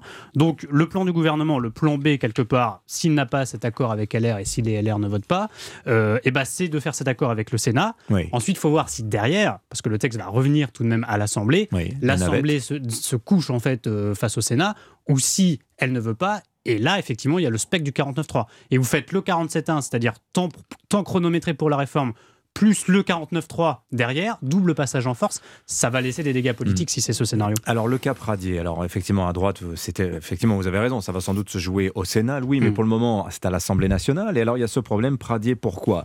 Euh, Vous lisez dans le Parisien qu'il a quand même déposé un amendement contre. Euh, le passage à 64 ans. Quand même étonnant pour quelqu'un qui disait radicalement le contraire, qui était pour 65 ans il y a encore un an. Il souhaiterait aussi, Aurélien Pradier, qu'un seul trimestre cotisé avant l'âge de 21 ans, retenez bien, c'est-à-dire que vous avez fait une semaine euh, au supermarché du coin quand vous aviez 19 ans, paf, vous, en- vous entrez dans le dispositif carrière longue. Inadmissible, dit Elisabeth Borne, qui dit ça va coûter 10 milliards par an. Et lui conteste ce chiffrage de la Première ministre, euh, plaçant le doute sur la parole gouvernementale. C'est aussi euh, ça aussi qui pose problème. Le cas Pradier, on en fait quoi Alors, Mathieu il, il y a deux choses. Le, le cas Pradier, pour reprendre la- votre formule, c'est que c'est c'est ce que. Il agace certes- beaucoup dans son camp. hein. Oui, ah ben, c'est pas la première fois, je crois. Je pense que le, le cas Pradier, pour reprendre votre terme, euh, se voit président un jour, manifestement. Il s'imagine euh, non seulement une carrière, mais un destin. Et à partir de là, il marque en ce moment la rupture fondatrice dans son esprit Mhm. qui lui permettra d'exister au-delà de son simple groupe parlementaire. Il croit pouvoir aller à la rencontre du pays. Mais euh, oui, en- mais, en- mais- mais à je- droite, en roulant à droite, est-ce que Oui, quel, on- ouais, quel- mais ça- non, mais quel est le périmètre de la droite qu'Aurélien Pradier entend dessiner Alors, c'est parce qu'il disait appelle ça la droite sociale. Euh, autrefois, on aurait c'est pas du séguinisme, hein. c'est davantage le, côté chiracien, c'est-à-dire une droite qui n'est pas la droite et qui ne parvient pas à être la gauche. Et de ce point de vue, il cherche à marquer une rupture dans son propre camp. Il cherche à exister plus largement avec cette dissidence. C'est pas, on l'a vu soit dit en passant dès la présidentielle, il marquait, il marquait cette dissidence. Il l'a fait au moment de la course à la direction chez les Républicains. Mhm. Donc il guette toujours la dissidence fondatrice et la rupture fondatrice. Il croit la trouver ici en étant en rupture avec son propre camp, sachant par ailleurs que la droite euh, est décomposée, sachant que la droite est brisée aujourd'hui. Mhm. Il se dit qu'une rupture peut donner quelque chose, alors que soit de l'autre côté, la, fidélité clanique au gouvernement, c'est-à-dire on le suit parce que globalement c'est le projet historique des LR, et se dit il n'y a pas d'avenir pour moi là-dedans. C'est comme ça que je comprends son geste. Louis Osalter, un mot rajouté sur le, Au-delà du oui, alors c'est pas le cap Radi en tant que tel. Oui, effectivement, il, a, il se voit un destin, euh, il a une ambition présidentielle un jour, c'est évident. Mais ce qui m'intéresse plus, c'est ce que ça dit de la droite en fait, c'est-à-dire le débat interne à la droite sur quel électorat euh, elle doit euh, cibler ou tenter de réunir. Et Pradi est convaincu, lui, que la droite doit parler, euh, doit arrêter en fait de parler aux retraités de la boule pour être caricatural, parce que les 4% de Valérie Pécresse avec un programme pour la retraite à 65 ans, bah, ça dit quand même quelque chose de la frange alors disons pas populaire, moi je dirais plutôt classe moyenne, euh, qui a perdu la droite en cours de route. Je vous rappelle que Sarkozy en 2007, mais même Chirac euh, en 95, quand d'ailleurs il fait campagne sur la fracture sociale, oui, mais Vincent il, il rassemble à la fois des bourgeois et des ouvriers. C'était la, la, force de cette droite-là qui a mais Vincent complètement disparu. Villers disait tout à l'heure, il y a une heure de cela, dans son édito politique, mais oui, mais le problème c'est que la droite, elle tourne le dos à son logiciel classique qui est euh, souci de la dépense publique, le travail, l'immigration, la sécurité. Ça marche pas, c'est 4%, c'est les 4% de vers les Pécresse. moi je crois que ça ne marche plus. Il y a une question de logiciel qui ne fonctionne plus là-dedans. Faut dire, la droite en moment, elle est écartelé sur le plan politique, c'est-à-dire la France des trois blocs, hein, la, NUPES, le centre et euh, d'autre côté ce que pourrait être la droite ou la droite nationale, le, la droite ne sait pas quel est son destin. Est-ce qu'elle doit devenir l'annexe gouvernementale du bloc national ou est-ce qu'elle doit devenir le supplétif de la Macronie? Hmm. Ensuite, elle est divisée dans ses propres rangs de deux tendances, une tendance plus libérale conservatrice, une tendance dite droite sociale. Et elle est divisée par ailleurs entre des ambitions qui s'entrechoquent publiquement. Alors quand on voit tout ça, c'est et, en plus elle s'imagine avoir une chance immense dans les circonstances en disant c'est grâce à nous que la réforme va passer hmm. dans un contexte où le pays ne veut pas de cette réforme. Euh, elle peut dire et, et, et j'ajoute une dernière chose, elle n'ose pas embrasser, au-delà de la question des retraites, le discours qui aurait pu être le sien, qui est un peu celui de Lisnard, soit dit en passant, qui pourrait théoriquement être celui de Vauquier, c'est-à-dire un discours qui critiquerait plus largement la surbureaucratisation de la société française, les charges sociales à répétition, la, fiscalisation à outrance des Français. Donc mhm. ce discours-là qu'elle aurait pu prendre et qu'elle ne prend pas, ça fait en sorte qu'elle est aujourd'hui prise dans une espèce de jeu de positionnement sans conviction. Tiens, le sujet de débat des prochains jours, je vous l'annonce, mesdames, messieurs, taxer les riches à la lumière des bénéfices records annoncés par les pétroliers ces derniers jours. Alors vous prenez les cinq grandes majors, hein, BP, Chevron, ExxonMobil, euh, Shell et Total Energy, on est sur 150 milliards de dollars. 150 milliards. C'est plus que le produit de la TVA, hein, pour vous donner une petite idée. Total ce matin, 20 milliards et demi. C'est faramineux, c'est le plus gros résultat annuel de, l'entreprise Total Energy historiquement. Et euh, effectivement, euh, Christophe Lamar, vous le disiez, bah, le, le, PDG de Total, Patrick Pouyanné, prend les devants. Dans le Parisien, il annonce, hein, au moment de la publication des résultats, s'il faut faire un, effet, un, effort supplémentaire euh, pour le prix du carburant, et eh ben oui, on fera à nouveau une remise. Voilà. Dans le but d'éviter quoi? La taxation. Voilà. Et qu'a dit Joe Biden cette nuit dans son discours sur l'état de l'Union? Aux États-Unis, il faut taxer les milliardaires, taxer les multinationales. Le, libéralisme classique, celui du XVIIIe siècle, dit que le, la récompense, c'est-à-dire que le profit, vient en récompense d'un effort méritocratique d'innovation. Or, quelle est l'innovation qu'ont donné les majors que vous citez récemment, hein, sur les années, les mois, les quelques mois derniers où ils font du profit hmm. Aucune. Bah, au contraire, elles, désinvestissent, elles, désinvestissent, depuis plus, plus exactement, de 10 ans. oui, elles désinvestissent leur métier historique qui leur permettent encore de gagner beaucoup d'argent parce que c'est des sources de production d'électricité euh, encore majoritaires. Donc l'innovation se fait ailleurs, là où elle ne gagne pas d'argent, et l'argent est gagné euh, simplement dans le cas européen, parce que le marché européen de l'électricité est conçu de telle sorte que le prix hmm. a littéralement explosé. Euh, Donc vous dites c'est une rente euh, indue. Les bénéfices de l'an dernier sont une rente indue. Je ne suis pas le seul à le dire, la plupart des économistes Donc il faut taxer disent. Ah, donc normalement, il faut taxer les rentes indues, tout à fait. Mais c'est une taxation ponctuelle. Bah, On taxe une fois. Bah, une taxation qui dépend du niveau de la rente indue, ah, proportionnel à la rente indue. Alors c'est quoi le niveau de la rente indue ah bah, Ça, il doit être euh, calculé. Attention, c'est dangereux. En fait, non mais là, c'est vrai, là vous mettez la, vous mettez la main, y compris sur un point juridique, presque constitutionnel, de d'égalité devant l'impôt. Mais effectivement, dans l'idéal, pour qu'un système économique fonctionne selon les principes du, des canons du libéralisme classique, il faudrait distinguer entre la rente d'innovation ah bah rente. Vous voulez un point de vue classique, Mathieu Bocoté Non, mais Il va vous livrer un point de vue je, comprends ce que vous dites, je le comprends. Mais le fait est que si on se met à distinguer la rente indue, la rente méritocratique, Mm. le juste salaire, alors ça, ça implique une surbureaucratisation. Quoi qu'il en soit, ça va être fixé par des, des bureaucrates qui eux-mêmes n'ont pas l'esprit d'innovation de manière particulière. Mais imaginons, parce qu'on n'a aucune sympathie particulière pour les pétrolières. Donc, une taxe une fois. Mais je connais très peu de taxes qui n'arrivent qu'une fois. À partir du moment où on décide de fixer une taxe, elle a tendance à se reproduire et se reproduire. Et en dernière instance, ça fait simplement se déployer ce dispositif confiscatoire qui est euh, que, que le système de taxation généralisé.